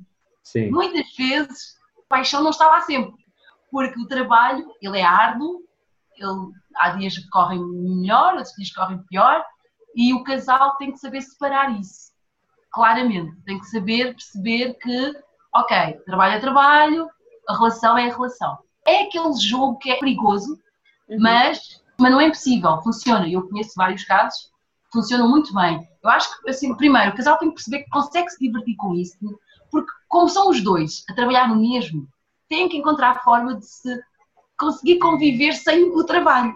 Porque quando o casal trabalha em áreas diferentes, conseguem ter vidas, ok, uma coisa é o trabalho, outra coisa é a vida a dois. Quando os dois fazem o mesmo, em conjunto, o trabalho passa a fazer parte da relação. Então, eles têm que saber tirar partido disso de forma também alegre, divertida, porque senão torna-se complicado. Acho eu. O meu marido trabalhou comigo no início, trabalhou comigo quando eu fiquei grávida do Gabriel, exatamente. Sim. E o meu marido decidiu ir para o ateliê trabalhar comigo. Confesso, foi um desafio para ele, porque eu, eu era muito boss, têm noção, era muito boss. E ele dizia assim: calma, porque o meu marido é muito claro. It's in love e tal, e está-se bem. E eu sempre muito frenética, né? muito, muito dinâmica para as coisas. Então houve ali um momento em que ele me disse assim: olha, vamos fazer o seguinte. No teu ateliê, ok, eu estou ali contigo e ajudo, mas em casa a gente não fala de trabalho, por favor. Porque eu não quero ter a chefe no trabalho e a chefe em casa. Em casa. Não quero, de todo. E eu assim, ai, como assim? Não, como, é, que- como é que estás a dizer isso? Não, eu não sou tua chefe. Ele diz, ah, és, és. Porquê? Porque eu no trabalho eu assumia mesmo o papel de dona, não é? Sim. Sem me aperceber, malta, sem me aperceber. Ele não dizia nada porque ele pensava assim, ok, não vou dizer nada porque, ok, estou a ajudá-la, vou fazer o que ela quer. Mas em casa ela não pode ser assim. ela é gira, era- é, é muito giro. Mas pronto, é o que eu estou a dizer, nós os dois temos o equilíbrio e conseguimos conversar, que é ótimo. Nós falamos muito. Isso é um conselho que eu também dou aos casais, sejam que tenham negócios em comum ou não, conversem. Porque Comunicação fundamental, não é? Imaginem que ele não me tivesse dito nada. estava-lhe- Ia acumulando, Uhum. ia acumulando. Ele podia não estar a gostar muito da coisa e não dizer nada, mas não. Meteu logo os pontos nos is. Em casa disse: Olha, agora aqui tu és a esposa, não és a Roseline Silva do ateliê. E eu, ah, pronto. E a coisa correu bem, ótimo. Ele ajudou-me imenso durante a gravidez, eu precisava muito de ajuda no ateliê. E então o conselho que eu dou é isso: olha, quando têm um negócio em conjunto e trabalham enquanto casal, saibam, obviamente, separar as coisas, o que é o trabalho e o que é a vossa relação, já que vão fazer, pá, que seja algo que vocês gostem os dois e consigam se divertir no meio disto, não é? O meu marido, a gente divertia-se horrores, muitas vezes. Ele, às vezes, atendia às clientes por mim e era de chorar a rir. foi, foi uma experiência interessante. Ou seja, ele nunca levou aquilo como algo pesado, ele até divertia-se. Só quando eu era assim um bocado mais mandona é que ele já não achava muita piada. e depois também, óbvio, não é? Percebam se isso não vai atrapalhar a vossa relação.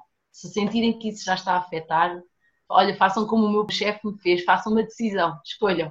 Será que funciona, não funciona? É importante saber isso. É importante estarmos atentos aos sinais também. Óbvio que nem tudo vai ser cor-de-rosa, óbvio, mas diálogo acho que ajuda em tudo.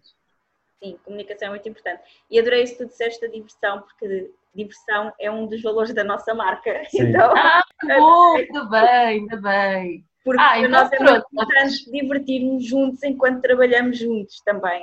E, Isso é fundamental. É e divertirmos aqui, não é? acabamos por nos divertir muito também nestas entrevistas e isso é fundamental para nós, porque já há tanta tensão e tanta coisa, e trabalhamos os dois juntos, e trabalhamos os dois em casa há muito tempo, e agora com um filho, que a maior parte do tempo já estava em casa connosco, quando saía das aulas, mas agora é 24 horas por dia, então a coisa acabou por uh, tornar-se ainda um bocadinho mais complexa, porque também, tal como tu, há pessoas que se queixam que ah, agora estamos parados, e o que é que vai ser, e vamos deprimir todos. E, e há dias estava a falar com uma pessoa que me disse: nunca trabalhei tanto como agora. Eu, olha, pô, eu também não. É, mas é verdade, é. Eu, eu, que eu disse assim que eu, que eu comecei a trabalhar em casa à séria, agora não há mãos a medir e é, há muito trabalho a fazer. Mas olha, deixa-me também dizer que dizer uma coisa a vocês, que vocês passam muito essa imagem de um casal que funciona, que resulta. Vocês passam muito isso, a sério mesmo. Não, não, não conhecemos eh, aquela vez, já tivemos a oportunidade de falar várias vezes, uhum. mas vocês passam muito essa imagem muito positiva, essa boa energia, esse bom astral, e isso, quando é verdadeiro, nota-se. E eu sei do que estou a falar, porque eu já tive, com, como vos disse, eu conheço casos casais que trabalham juntos e nota-se claramente quando a coisa não, não é assim tão boa, por mais que as pessoas tentem não passar, mas sente-se. Vocês não, vocês têm a mesma, estão na mesma sintonia e isso sente-se. Parabéns.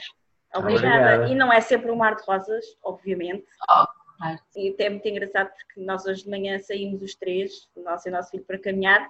Nós temos um escritório em casa, mas onde nós estamos a falar agora é um cantinho que eu fiz da nossa sala porque eu decidi sair do escritório e vir trabalhar para a sala. Para já, porque daqui tenho uma vista melhor e, portanto, quis trabalhar aqui. Daqui ela vê o rio. Sim, daqui vejo o rio. Aqui também, quando o nosso filho está em casa, está aqui na sala e eu consigo estar a trabalhar e vê-lo a brincar ao mesmo tempo. O pai já não tem tanto essa capacidade, porque os homens têm essa dificuldade de fazer duas coisas ao mesmo tempo, não é? Então, muito. distrai é, muito. É. Eu tenho um bocadinho mais de facilidade, mas depois também ele estava a perguntar ao pai, porque nós temos duas secretárias, com duas cadeiras, uma de cada lado no escritório, e ele agora passa metade de um ano numa secretária e a outra metade na outra. E o Rafael, o nosso filho, estava a perguntar porque é que nós temos as duas secretárias e porque é que o pai fica do, do lado onde está agora e porque é que está. E eu disse, não, porque aquilo era a secretária da mãe. Então, mas tu trabalhas na sala? Sim, mas eu comecei a trabalhar no, no escritório. Porque então vieste embora? Foi por minha causa, para ficares mais perto. Oh, eu, olha, por acaso não foi. Agora, agora, é bom, porque também tenho essa oportunidade, mas na altura não foi, foi mesmo para fugir dele. Muito não é é porque ele uh, passa muitas horas em reuniões, eu depois também tenho uh, sessões de coaching muitas vezes e ficava muito confuso duas pessoas a falar de coisas completamente diferentes. Não, é importante definir, definir bem as áreas de trabalho é. mesmo. Espaço, Exatamente. E do momento que em que eu vim para aqui, para a sala, tornou-se muito melhor, porque agora eu vou ao escritório quando há partes em que nós temos que fazer reuniões, não é? Também, os dois, nós trabalhamos em conjunto. Então, ou juntamos os dois aqui na sala e vamos para a mesa de jantar da sala, ou vamos lá para o escritório e fica cada um sentado ao lado um do outro na mesma secretária e fazemos as coisas juntos. Então, ah, acabámos por conseguir também dividir o espaço de uma forma que causou mais harmonia na nossa relação e no nosso trabalho também. E porque estamos sempre aqui, é o colega, não é? Ele é companheiro, é colega. Não, eu entendo, eu entendo, eu entendo isso. Mas aquilo que tu disseste, eu acho mesmo que é a base de tudo para nós, que é, primeiro, é a comunicação, que nós tentamos trabalhar muito isso, falar as coisas antes de chegar àquele ponto em que já não nos apetece falar, já só nos apetece gritar ou mandar o outro claro, sim, estranho, não é? Então, em primeiro lugar, é essa comunicação que é extremamente importante estar sempre ali afinada e cada um ir podendo transmitir aquilo que está a sentir no momento, em vez de estar, por exemplo, a acumular e depois às tantas salta-lhe a tampa, como se costuma dizer, não é? Sim, a dizer, olha, o que fizeste agora eu não, não me sinto bem. Isso. Não... E depois é a parte e é de muito, estarmos muito conscientes dos nossos valores pessoais e que são os valores que nós também trouxemos para a nossa marca Liberdade a 2, que é a diversão e foi o que eu disse, esse é um dos valores bases da nossa marca, ou seja, não está a ser divertido e é claro que há coisas que nós temos que fazer que não são tão divertidas, claro, claro. não é sempre tudo um mar de rosas, mas a essência tem que ser divertida. Isso o é processo muito tem que ser, Pode não haver tarefas divertidas, como é óbvio, como em tudo, mas o processo em si tem de ser divertido, tem de haver diversão. É. Uhum. Senão, trabalhar a dois desgasta. Sim. Acaba Sim. por gastar, não é? Porque é Claro. muito tempo. Agora, se houver diversão, então é muito tempo com diversão. E Com diversão. É bom. Não, isso, é, isso, é, é- isso que vocês estão a dizer é, é verdade. Eu também penso assim, agora, este período em casa, nós dois estamos a trabalhar em casa, Uhum. mas aí está, volto a dizer, vocês se calhar também sentem, nós não somos um casal com trabalhos convencionais, ou seja, tradicionais. Posso trabalhar dia, de noite, no meu caso agora está- é diferente, mais, mais dia, mas temos uma liberdade de trabalho diferente. O meu marido, o facto de ser mais artista, ele tem períodos de trabalho completamente diferentes do meu, mas nós conseguimos nos divertir muitas vezes. Vamos dar assim um episódio. O facto dele, muitas vezes eu acordo de manhã e ele está já a pintar, está ali num momento muito criativo, muito de inspiração, Uhum. e eu sento-me, fico ali ao lado dele, às vezes fico só a observá-lo, às vezes ele, olha, o que é que achas? Olha, e eu às vezes tento adivinhar o que é que ele está a fazer, mando assim umas para a caixa que não tem nada a ver, e ele, ai, achas isso? Não era isso? E eu, ai não, ah, é bom, é bom manter esse ambiente dentro de casa.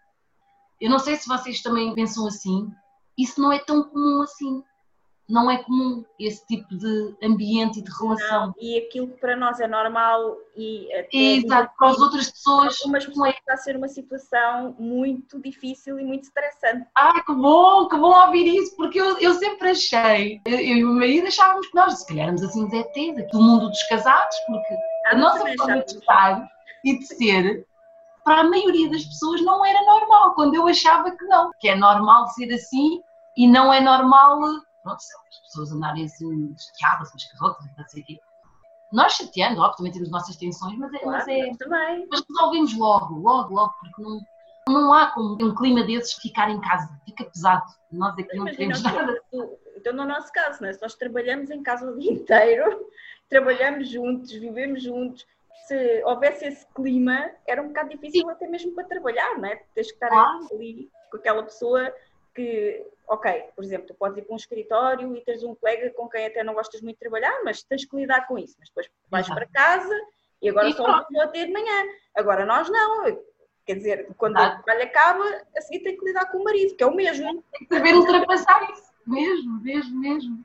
Ai, que bom, então já não nós, já nós também única. sentíamos assim um bocado ETs, por isso é que fizemos este projeto, Liberdade a 2, para justamente reunir Os a egrégora todos. de ETs todos, boa, boa, boa. conhecer algumas pessoas e começámos a perceber que não éramos únicos, havia outras pessoas que também ou gostavam de ter esse estilo de vida ou já tinham, não é? Então nós estamos aqui justamente para transmitir uma mensagem para aquelas pessoas que têm o desejo de ter um estilo de vida como o nosso, mas ainda não sabem como fazer, e Sim. também de trazer ao podcast pessoas inspiradoras com histórias reais que já vivem neste mundo de ETs, é? Sim, sim, eh, sim. em que trabalhar e, e viver juntos e fazer tudo misturado é giro e divertido para É. mostrar como é que cada um faz e poder também, talvez, inspirar outras pessoas que também querem viver este estilo de vida, não é? É, é o sair da zona de conforto, porque as pessoas têm um medo de.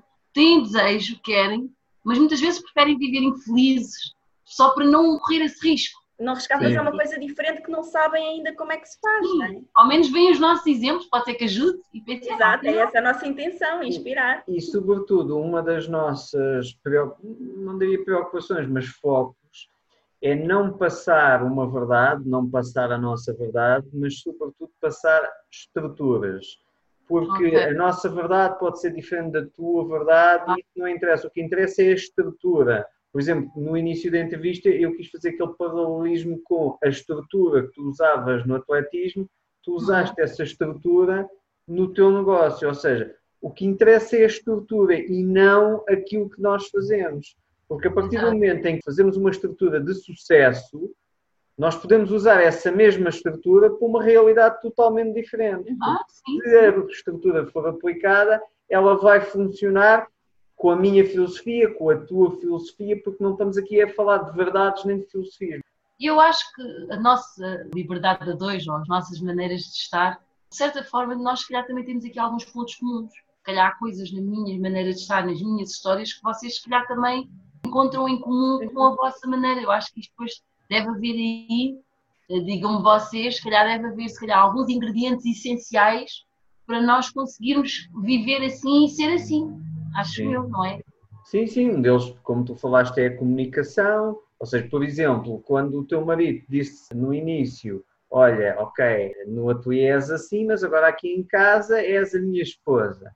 Exato. Lá está, está aqui a estrutura da, da comunicação imediata do que é que se está a passar e que não está a ser confortável para ele. Ele poderia simplesmente não dizer nada, aguentar, aguentar e depois, num momento de ruptura, atirar-te à cara que tu, em 1942.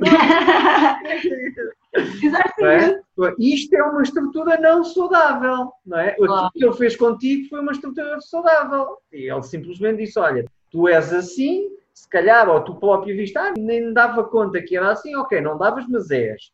E aqui Exato. em casa não. Ok, e então ficou resolvido.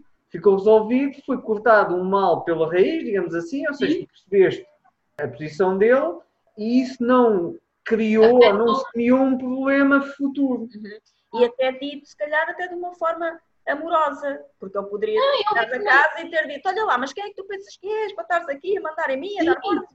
E é isso que nós sempre nós sempre tivemos isso muito certo entre nós, que é dizer as coisas, não dizer, como tu disseste bem, Sónia, de uma forma agressiva, mas dizer de uma forma normal, natural, conversando. Às vezes as pessoas também fazem isso, parece que conversar é, é assim uma coisa muito complicada, ai, não vamos ferir alguém. Se tu crias o hábito de conversares com o teu parceiro, é normal as pessoas dizerem as coisas.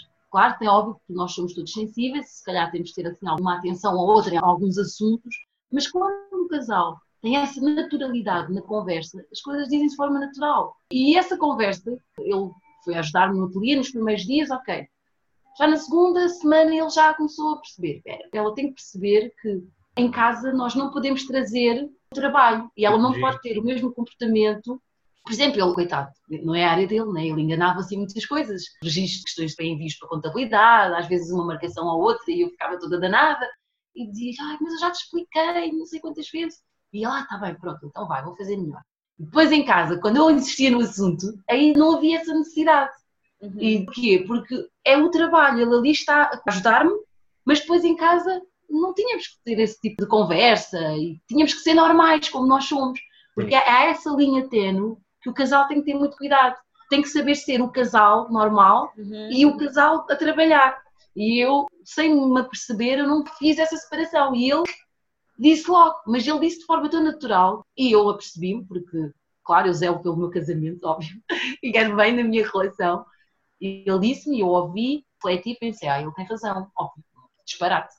Depois no trabalho eu continuava, sim senhora, olha, eu prefiro tens de fazer isto assim, mas em casa não, e, e funcionou muito bem. As pessoas têm que se conhecer. Acho que, acima de tudo, nós não podemos criar uma capa, criar uma personagem para, para o nosso companheiro. Temos que ser sinceros, né? temos que nos conhecer. Ele conhecia-me, ele sabia perfeitamente. Ele ia me dizer isso e eu não ia levar a mal, nem ficar histérica. Ah, não. Ele sabia que, ok, eu conheço, sei que se eu lhe disser, ela vai compreender. E eu fiquei feliz por ele me ter dito. E pensei, olha, se ele me disse é porque realmente isso é algo importante. Pronto, acho que é assim. Se nós nos conhecermos, acho que corre tudo bem.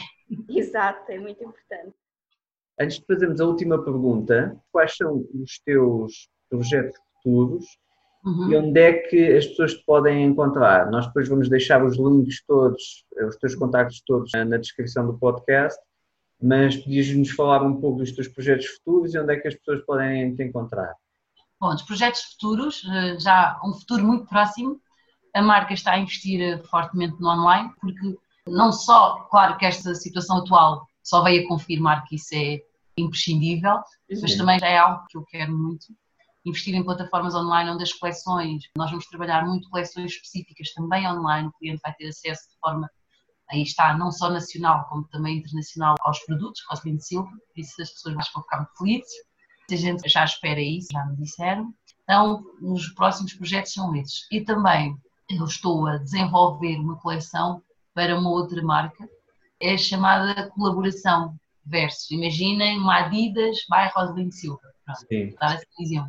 Pronto, uhum. as pessoas também vão ver a, a marca Rosalind Silva associada a uma marca muito forte, muito grande, que está aí no mercado, que é ótimo. Foi um privilégio e uma honra para mim, claro, fiquei muito feliz com o convite. Também já veio a mostrar que o meu trabalho tem valor e as pessoas estão atentas e veem-me como uma referência no design africano. É curioso porque convidaram-me justamente porque o meu design é africano. Sim. Então, ou seja, eu já me destaco no mercado nesse sentido. Uhum. E então é isso que as pessoas vão ver muito brevemente, online e a Rosalind Silva, colaboração com uma marca grande e muito forte. O ateliê fica em Lisboa, no Chiado, na rua Serpa Pinto, número 12B. Nós fazemos atendimento por marcação. Podem ver todo o trabalho através do site www.rosalindsilva.com e as redes sociais, Instagram, sempre com novidades 24 horas. A máquina não para, então há sempre muita coisa a acontecer. E a nossa página do Facebook, Rosalind Silva ao Google, Rosalind Silva, e vou encontrar toda a minha história. As mil e uma entrevistas que eu já dei e muita coisa que já fiz. E para terminarmos a nossa entrevista, se pudesses dizer assim uma frase, se soubesses que todas as pessoas no mundo vão ouvir, qual é que seria essa frase e porquê? Não te limites. Mesmo. Hum. E eu sei do que estou a falar. Nós não nos devemos limitar. Nós somos capazes de muitas coisas. Nós somos mais do que muitas vezes imaginamos, só precisamos é acreditar nisso. Muitas vezes nós esperamos que sejam os outros a nos fazerem ver isso, mas não, se nós olharmos para dentro. Por isso, malta, não se limitem. Vocês são capazes de muito mais do que aquilo que imaginam e eu sou a prova disso. E é isso. Dá para correr só com um sapato e toda cheia de lama, não é? Oh, malta, já fiz tanta coisa, tanta coisa louca que eu achava que não era possível, mas aconteceu por isso, não se limitem mesmo. Acreditem em vocês e trabalhem por isso também. E aquilo que eu vi também do que tu falaste da tua experiência como atleta foi uma pessoa que quase assim, é aqueles animais que usam umas palas, não é? só, só vê, eu vou para ali, que é a meta, é, é o a primeira a chegar. Siga. Não importa se bate com a cabeça, se perco os sapatos. E... Era, eu era muito competitiva, muito. E quando é. traz esse espírito depois também para o teu trabalho e para aquilo que tu fazes hoje, e aliás, em tudo aquilo que tu fazes, essa garra nota-se, essa energia, essa dinâmica nota-se, esse foco lá à frente no objetivo. E nós aqui falamos sempre muito de visão, ter uma visão bem lá à frente, não ver só aqui, como se costuma dizer, onde os faróis chegam, né? que é onde a vista realmente consegue alcançar, mas ver para além daquilo que os olhos podem ver. E eu acho que é um bocadinho isso. E aliás, se calhar tu, nas tuas corridas também, em algumas situações, que não estás a ver a meta, mas tu sabes que tens que ir naquela direção para a meta, mesmo sem eu ver. Eu não vos contei, eu com 6 anos, eu fazia balé. Eu fui para atletismo porquê? Porque convidaram uns amigos lá, não me lembro, da rua, disseram olha, não queres ir fazer uma prova de corrida? Vai haver uma corrida, o treinador disse para nós convidarmos os amigos.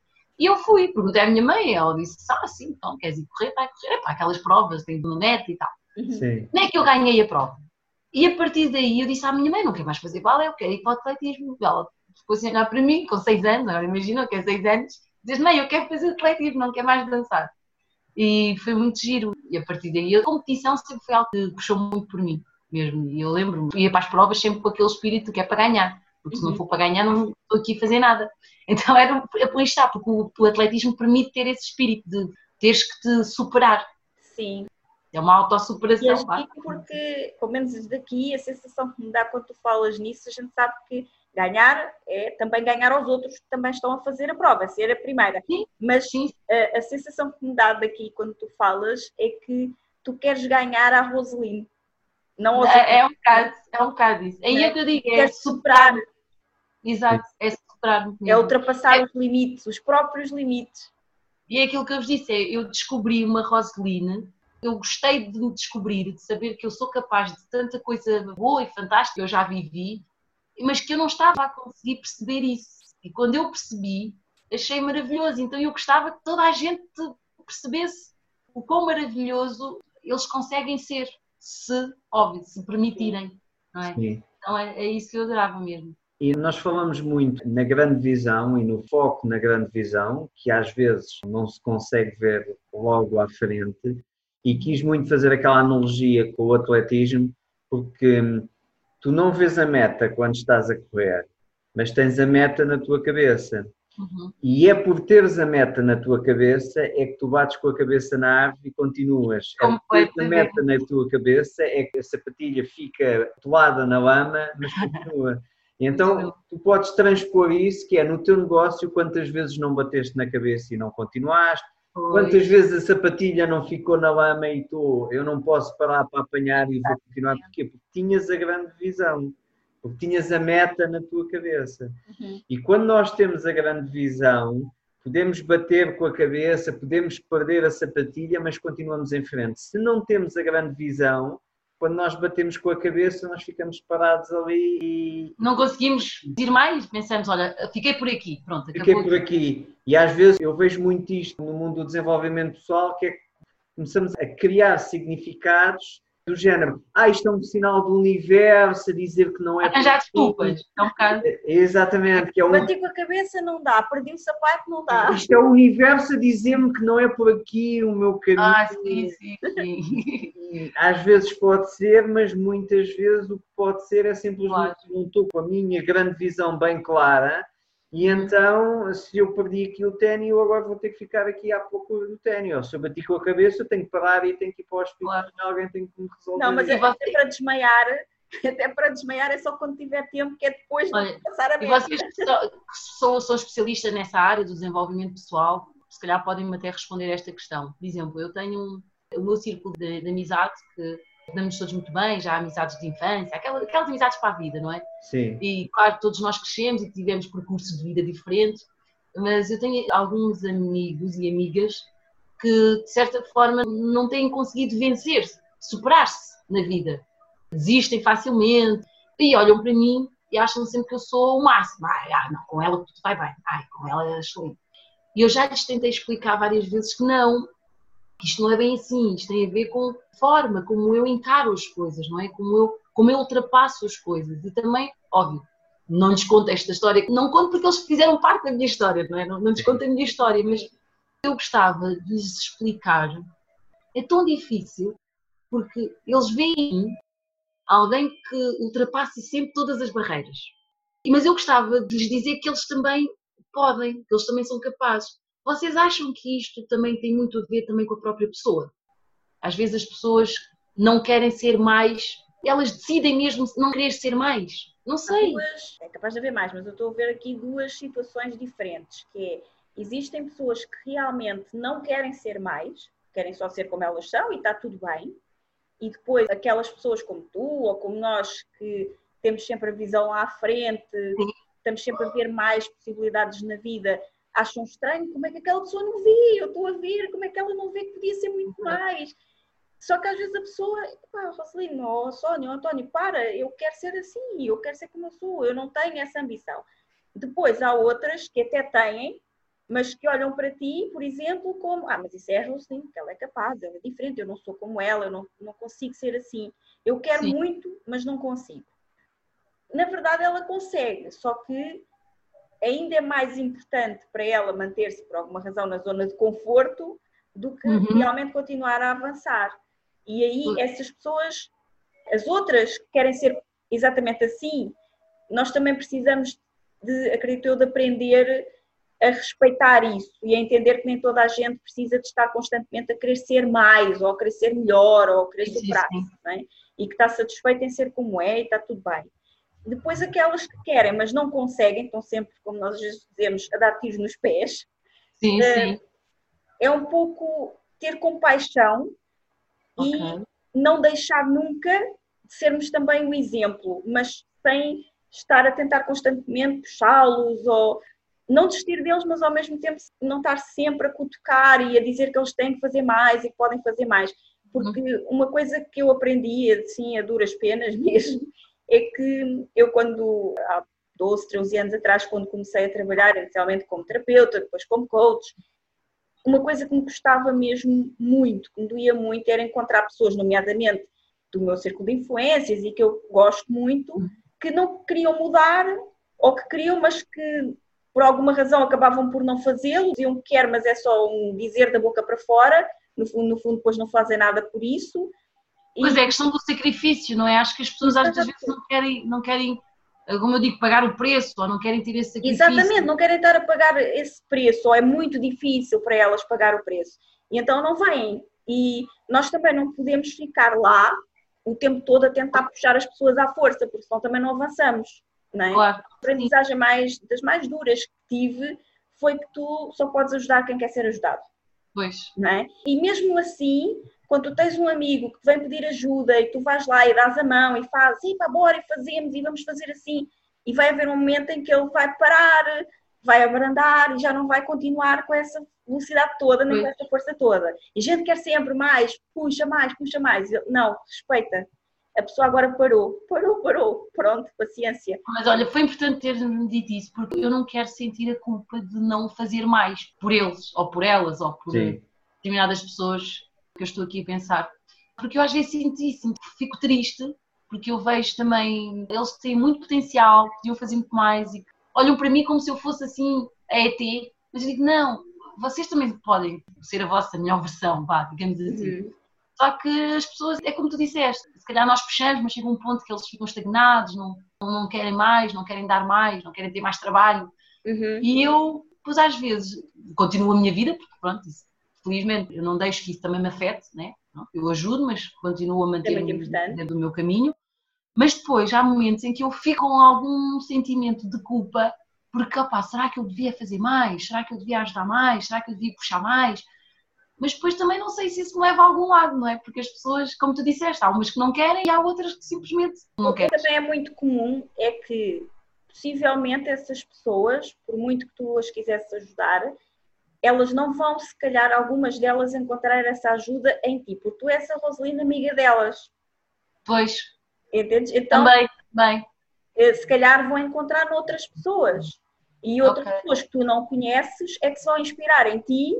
Porque é que nós fazemos este podcast e trazemos é pessoas aqui para. Olha, agora é giro esta analogia, é isto que me estás a dizer, é curioso. E nós fazemos isso justamente por isso, porque nós sabemos que não vamos conseguir inspirar toda a gente. Por isso também trazemos outras pessoas, mas há pessoas que vão se identificar connosco, com aquilo que nós ensinamos. Se calhar algumas pessoas, tuas amigas, querem muito ser como tu, mas não sabem muito bem como, e tu também não és por algum motivo, porque eles veem-te como amiga ou como familiar, claro. ou te veem como, sim, sei sim. lá, como coach ou como um exemplo de sucesso. Então, sim. eles se calhar precisam de outros exemplos, de pessoas que também conseguiram ultrapassar, que conseguiram superar-se. É tipo, a Rosalina é especial, por isso comigo nunca vai dar certo.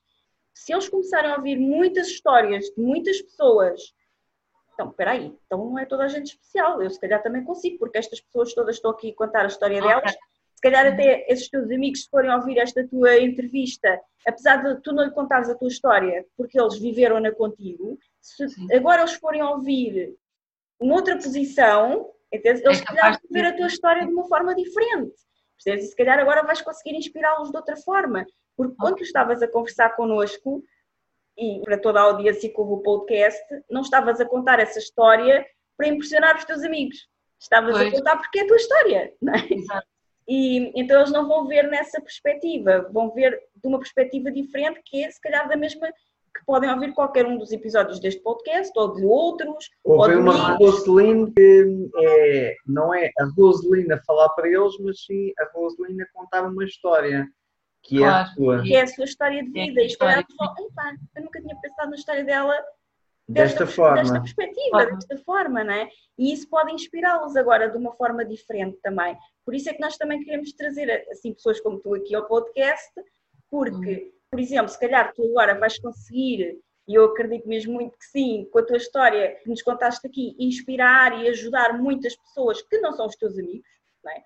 Mas, entretanto, se os teus amigos ouvirem este ou outros podcasts, vão ouvir outras histórias que não a tua, que se calhar os vai inspirar a eles. E aí claro. se calhar eu também consigo. E nessa altura, são eles que provavelmente vão ter contigo e te vão dizer: Olha, agora precisava da tua ajuda para isto.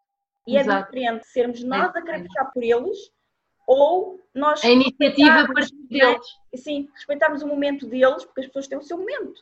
E às vezes parece que o momento é agora e eles estão com tudo, mas depois abrandam outra vez. Ok, não é o momento, vamos esperar mais um bocadinho. Uhum. E tu, nos entretantos, continuas a tua vida, continuas a ser inspiradora, continuas a superar-te, a ser cada vez melhor. E mais cedo ou mais tarde, eles podem abrir os olhos e ver, epá, ela não para. E o segredo acho que é exatamente esse. É, claro. está sempre à procura de mais.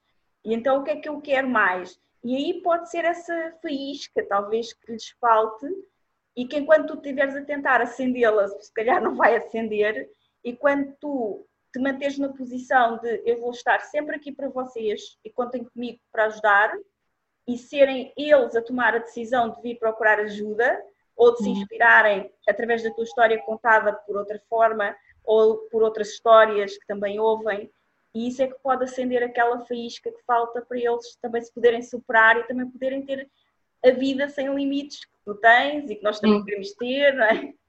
Não, mas foi, foi bom teres-me dito isso, que agora já fico mais, mais tranquila a saber lidar com isso, porque é complicado quando tu. Pronto, minha vida não é 100%, mas eu consigo minimamente identificar quando as coisas não estão bem, o que é que eu consigo fazer para ultrapassar. Ou seja, eu já tenho algumas noções como saber lidar com as coisas. E à minha volta, pessoas tão próximas de mim que eu vejo-as a quase que a afundarem-se, vá, digamos assim, e a pensar assim, mas como é possível? Elas estão aqui, eu posso lhes dar um conselho que eu acho que pode ajudar, mas as pessoas não ouvem e ficava assim um bocado abatida com isso. E pensava, opa, mas como é que eu posso ajudar mais? Mas pronto, já me explicaste, né? as pessoas têm, as pessoas têm o seu tempo, as pessoas têm, muitas vezes pode, posso não ser eu e pode ser outra pessoa a conseguir fazer isso. Exatamente, nós também gostávamos muito, mas infelizmente as pessoas que nos são mais próximas não desligam nenhuma. Acontece, sim. Olha. Ligam, não é? Mas não é a mesma coisa. Olha, eu gosto de pensar na história de Jesus, onde ele nasceu foi onde o crucificaram, não foi? Uhum. Pronto, é um bocado assim, nem os nossos, não quer dizer que sejam eles que nos vão bater palmas, não é? Há coisas que para nós são tão básicas que achamos Sim. que nunca iria ser um motivo de dúvida para ninguém há coisas que são para nós muito do senso comum, digamos assim, que são muito naturais e que depois aparentemente para as outras pessoas são assim, tipo, ciência espacial. Sim, mas olha, pegando nisso, estás a dizer, isso é uma coisa interessante para levares com os teus amigos, que é, conforme a Sónia disse, há coisas que para nós é básico, para outros é muito diferente e difícil, e coisas que para nós é difícil, para outros é básico. Portanto, Sim. nós não somos pessoas iguais e aquilo que para um é fácil, olha, por exemplo, tu com o teu marido, para ti é fácil e é básico ser agitado e estar sempre a fazer coisas, para o teu marido é fácil e é básico estar sempre zen e tudo tranquilo. Sim. E para ti já é um problema. Ou seja, se nós nos ficarmos só no nosso mapa mundo, achamos estranho porque é que o nosso amigo não consegue fazer isto quando é só fazer e eu estou-te a dizer como é que se faz porque para mim é muito fácil, para ele pode não ser tão fácil ser. sair dessa zona de conforto. Outra coisa interessante que te convido a investigar, e eu não conheço os casos, portanto estou aqui a generalizar à bruta, não é? é? Tem a ver com a questão da autoestima. E a autoestima tem essencialmente Sim, a ver passa com... muito por aí, passa muito por aí mesmo. A autoestima muito. tem essencialmente a ver com eu gosto de mim porque sim, e eu tenho valor simplesmente porque sim se eu não partir desse pressuposto, que eu amo porque sim, e eu tenho valor porque sim, não é porque faço isto, não é porque estudei, não é porque trabalhei, é eu tenho valor porque sim. Se eu não acho que tenho valor, e então se eu não tenho uma autoestima saudável, uhum. independentemente do que faça, independentemente das condições, se eu inconscientemente não acredito que tenha valor ou que mereça, eu vou acabar por aquilo que se chama dar tiros nos pés, porque Sim. se o meu inconsciente não acredita que eu mereça, lá está, atingir a grande visão, cruzar a meta, então Sim. eu vou dar um tiro, e o tiro no pé pode ser zangar-me com um sócio, pode ser chegar atrasado na, naquela reunião, pode ser zangar-me com o parceiro. Se eu não acredito que mereço ser feliz com o meu companheiro, sou eu própria que vou ser muito ciumenta, que vou criar problemas inconscientemente porque eu não acredito que eu mereço ter uma relação saudável. É tudo a ver com a autoestima. Exatamente. Sim. Se eu não acredito que vou ter sucesso nisto, então eu inconscientemente vou arranjar outras questões, que é, é a sociedade, são os políticos, é o país que não dá oportunidades, etc. E tu, lá está, vais dizer, não, não, porque eu vivo no mesmo país e eu faço assim, eu faço assado e tal. Porquê? Porque se calhar tu acreditas que mereces ter o sucesso que tens. Claro. Ou seja, partes do princípio que acreditas que mereces ter esse sucesso, então, como já partiste dessa base, então o que é que eu tenho de fazer agora para ter esse sucesso? Se eu não acredito, eu até conscientemente posso dizer que sim, mas se inconscientemente eu não acredito que mereço ter sucesso, Nem faz nada. não vale a pena.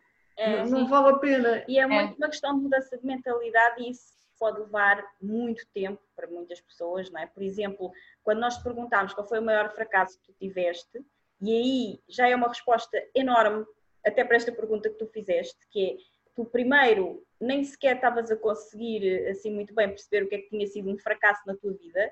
Quando, Sim, estava, demorei um bocadinho a é? perceber. É? Quando a maior parte das pessoas consegue assim muito rapidamente enumerar vários, mas se nós lhe perguntarmos qual foi o maior sucesso que já tiveste, se calhar aí é que elas ficam a pensar, Sim, nunca estão satisfeitas é, com nada, e tu é o contrário, fracasso. Não, não me lembro de fracasso nenhum. Depois lá te lembraste de uma situação da tua vida e Sim. foi justamente essa situação, depois tu acabaste por dizer que virou Sim. a tua vida, que é, foi quando tu percebeste, espera aí, eu esqueci-me de mim, uhum. e fiquei só a viver em função de outra pessoa e agora preciso voltar a aprender a viver em função da Roseline. Uhum. E será que esses teus amigos, eventualmente, também em algum momento não se perderam deles? Não digo que seja por relações tóxicas, mas pode ser por qualquer outro motivo. Perderam pois. um bocadinho a autoestima e agora estão com dificuldades em voltar a encontrar-se e em viver em função dele. Não, já me deste mesmo a resposta, pelo menos para o caso específico que eu estou a pensar, também passa por isso. É uma questão de eu acho que a pessoa tem que trabalhar muito a própria autoestima e tem que chegar o momento de se encontrar, perceber o seu próprio valor. Porque está, eu desde pequena eu tenho várias características que fui aprendendo ao longo da vida, não é? Desde pequenina foram, foram sendo trabalhadas. A determinada altura da minha vida por causa, óbvio, de uma paixão, né, do amor, anulei isso. É como se eu tivesse esquecido todas essas minhas bases, não é? Eu não fazia nada para mim. Pois quando, quando abri os olhos no sentido de, olha, acordei, pensei, é pá, peraí, Rose, então estás aqui a perder este tempo em algo que não está a contribuir para a tua felicidade. Caiu o chip, não é? Apercebi-me do meu valor.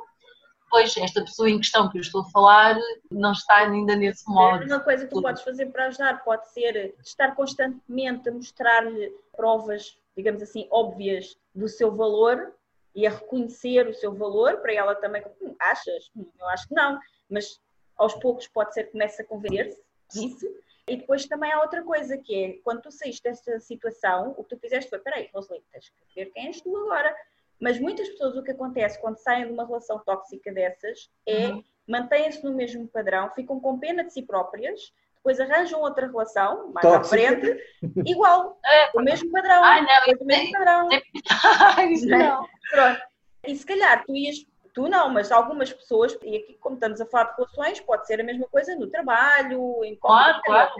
Mas no teu caso, que foi relação, tu, assim que acabou essa relação, percebeste o que é que tinha acontecido, okay, o que é que eu aprendi com isto, agora não é mais isto que eu quero para mim, eu tenho que olhar para mim, tenho que perceber claro. quem eu sou, tenho que me dar valor outra pessoa pode precisar de passar por três, quatro, cinco relações dessas e chegar a um nível mesmo muito mau de relacionamento, onde já não consegue mais, onde já se sente completamente deprimido, onde já acha que nunca vai ter um relacionamento saudável, é? para dar o clique e conseguir sair lá. Às vezes há pessoas que precisam de ir mesmo muito ao fundo para conseguir pois. dar o salto. Tu não precisaste.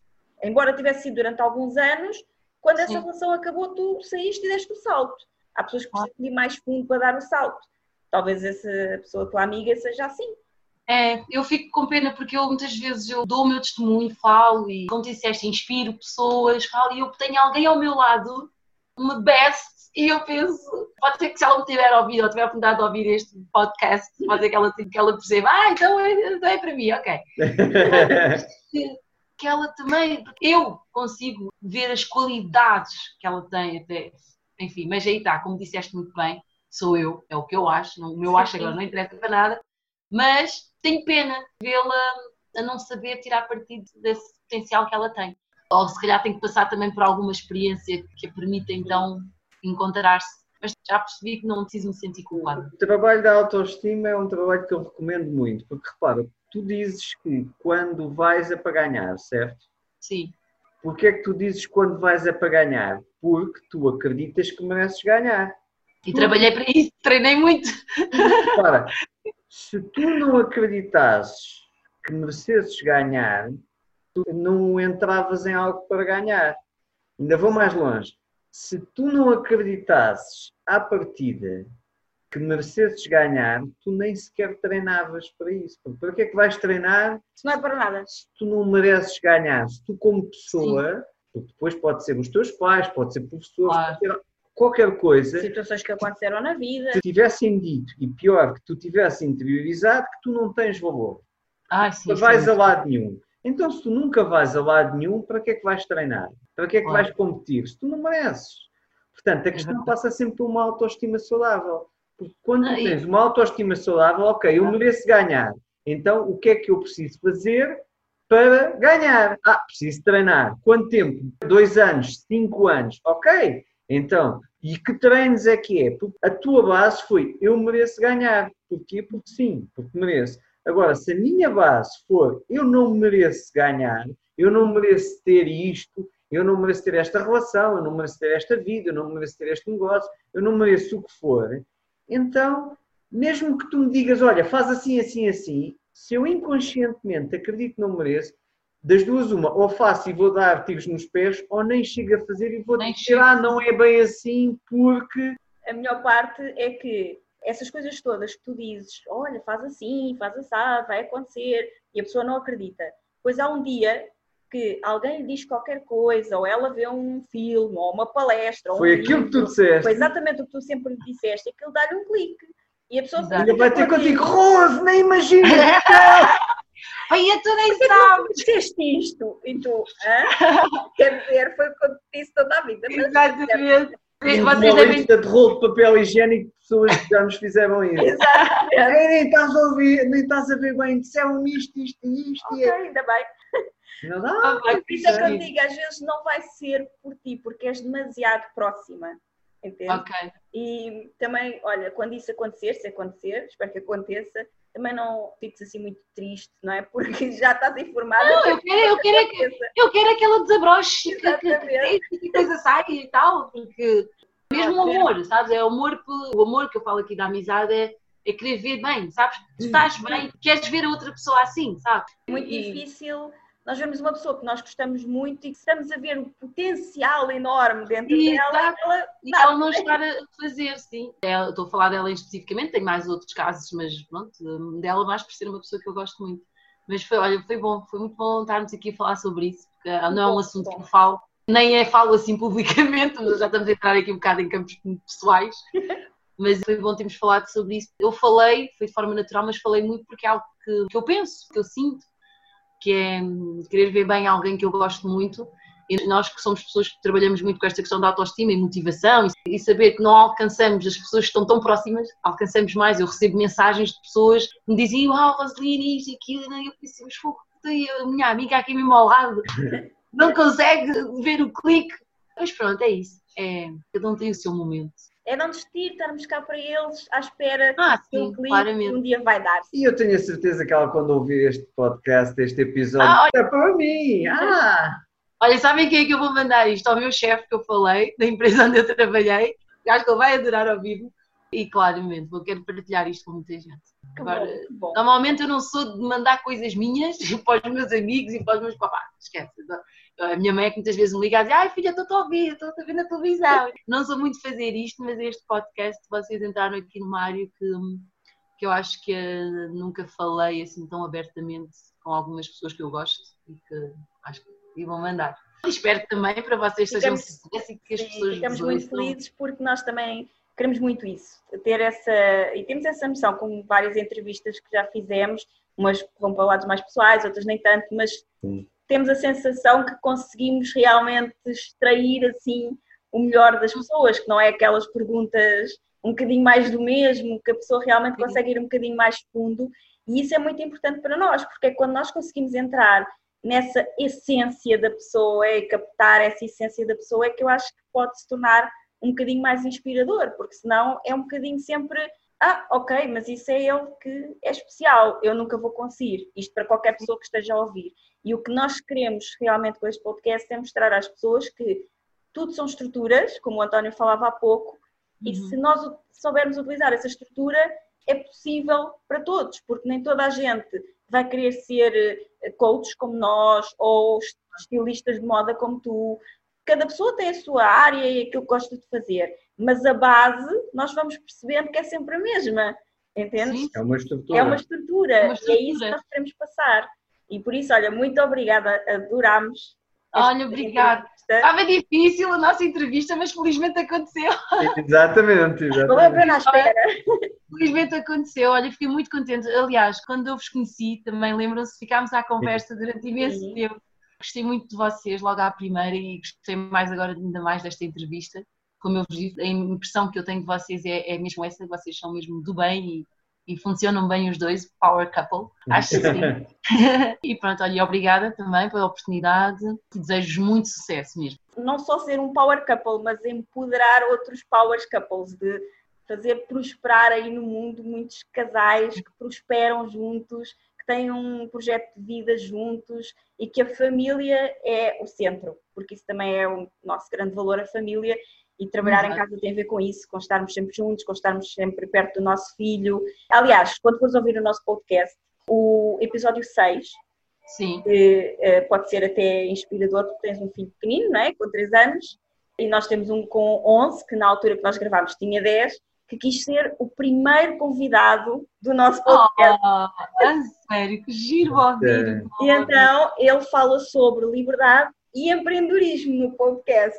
Ai, Então é, é, a visão de empreendedorismo e de liberdade por uma criança, na altura ele tinha 10 anos, agora já tem 11, mas uma criança de 10 anos. Ah, deve estar tão, tão delicioso, está bem. Eu é vou, mesmo, vou muito delicioso. Portanto, e recomendamos os outros episódios também, obviamente, mas esse é especial para nós, claro. Está bem, está bem, vou ouvir. Olha, meus queridos, muito obrigada mesmo, do fundo do coração. Desejo-vos tudo bom, que Deus vos abençoe, que vocês continuem a ser assim esse casal maravilhoso e que, e que o projeto corra bem. Muito, muito podcasts. Olha, eu estou à espera do meu para, para enviar para os meus amigos, mas vou partilhar mais da vossa página, do trabalho que vocês já têm feito, porque sim, as pessoas hoje em dia as pessoas inspiram-se com isso, com histórias reais, não é? Hoje em dia tudo é tão manipulado que acho que sim, só, só as histórias reais é que fazem sentido. Sim.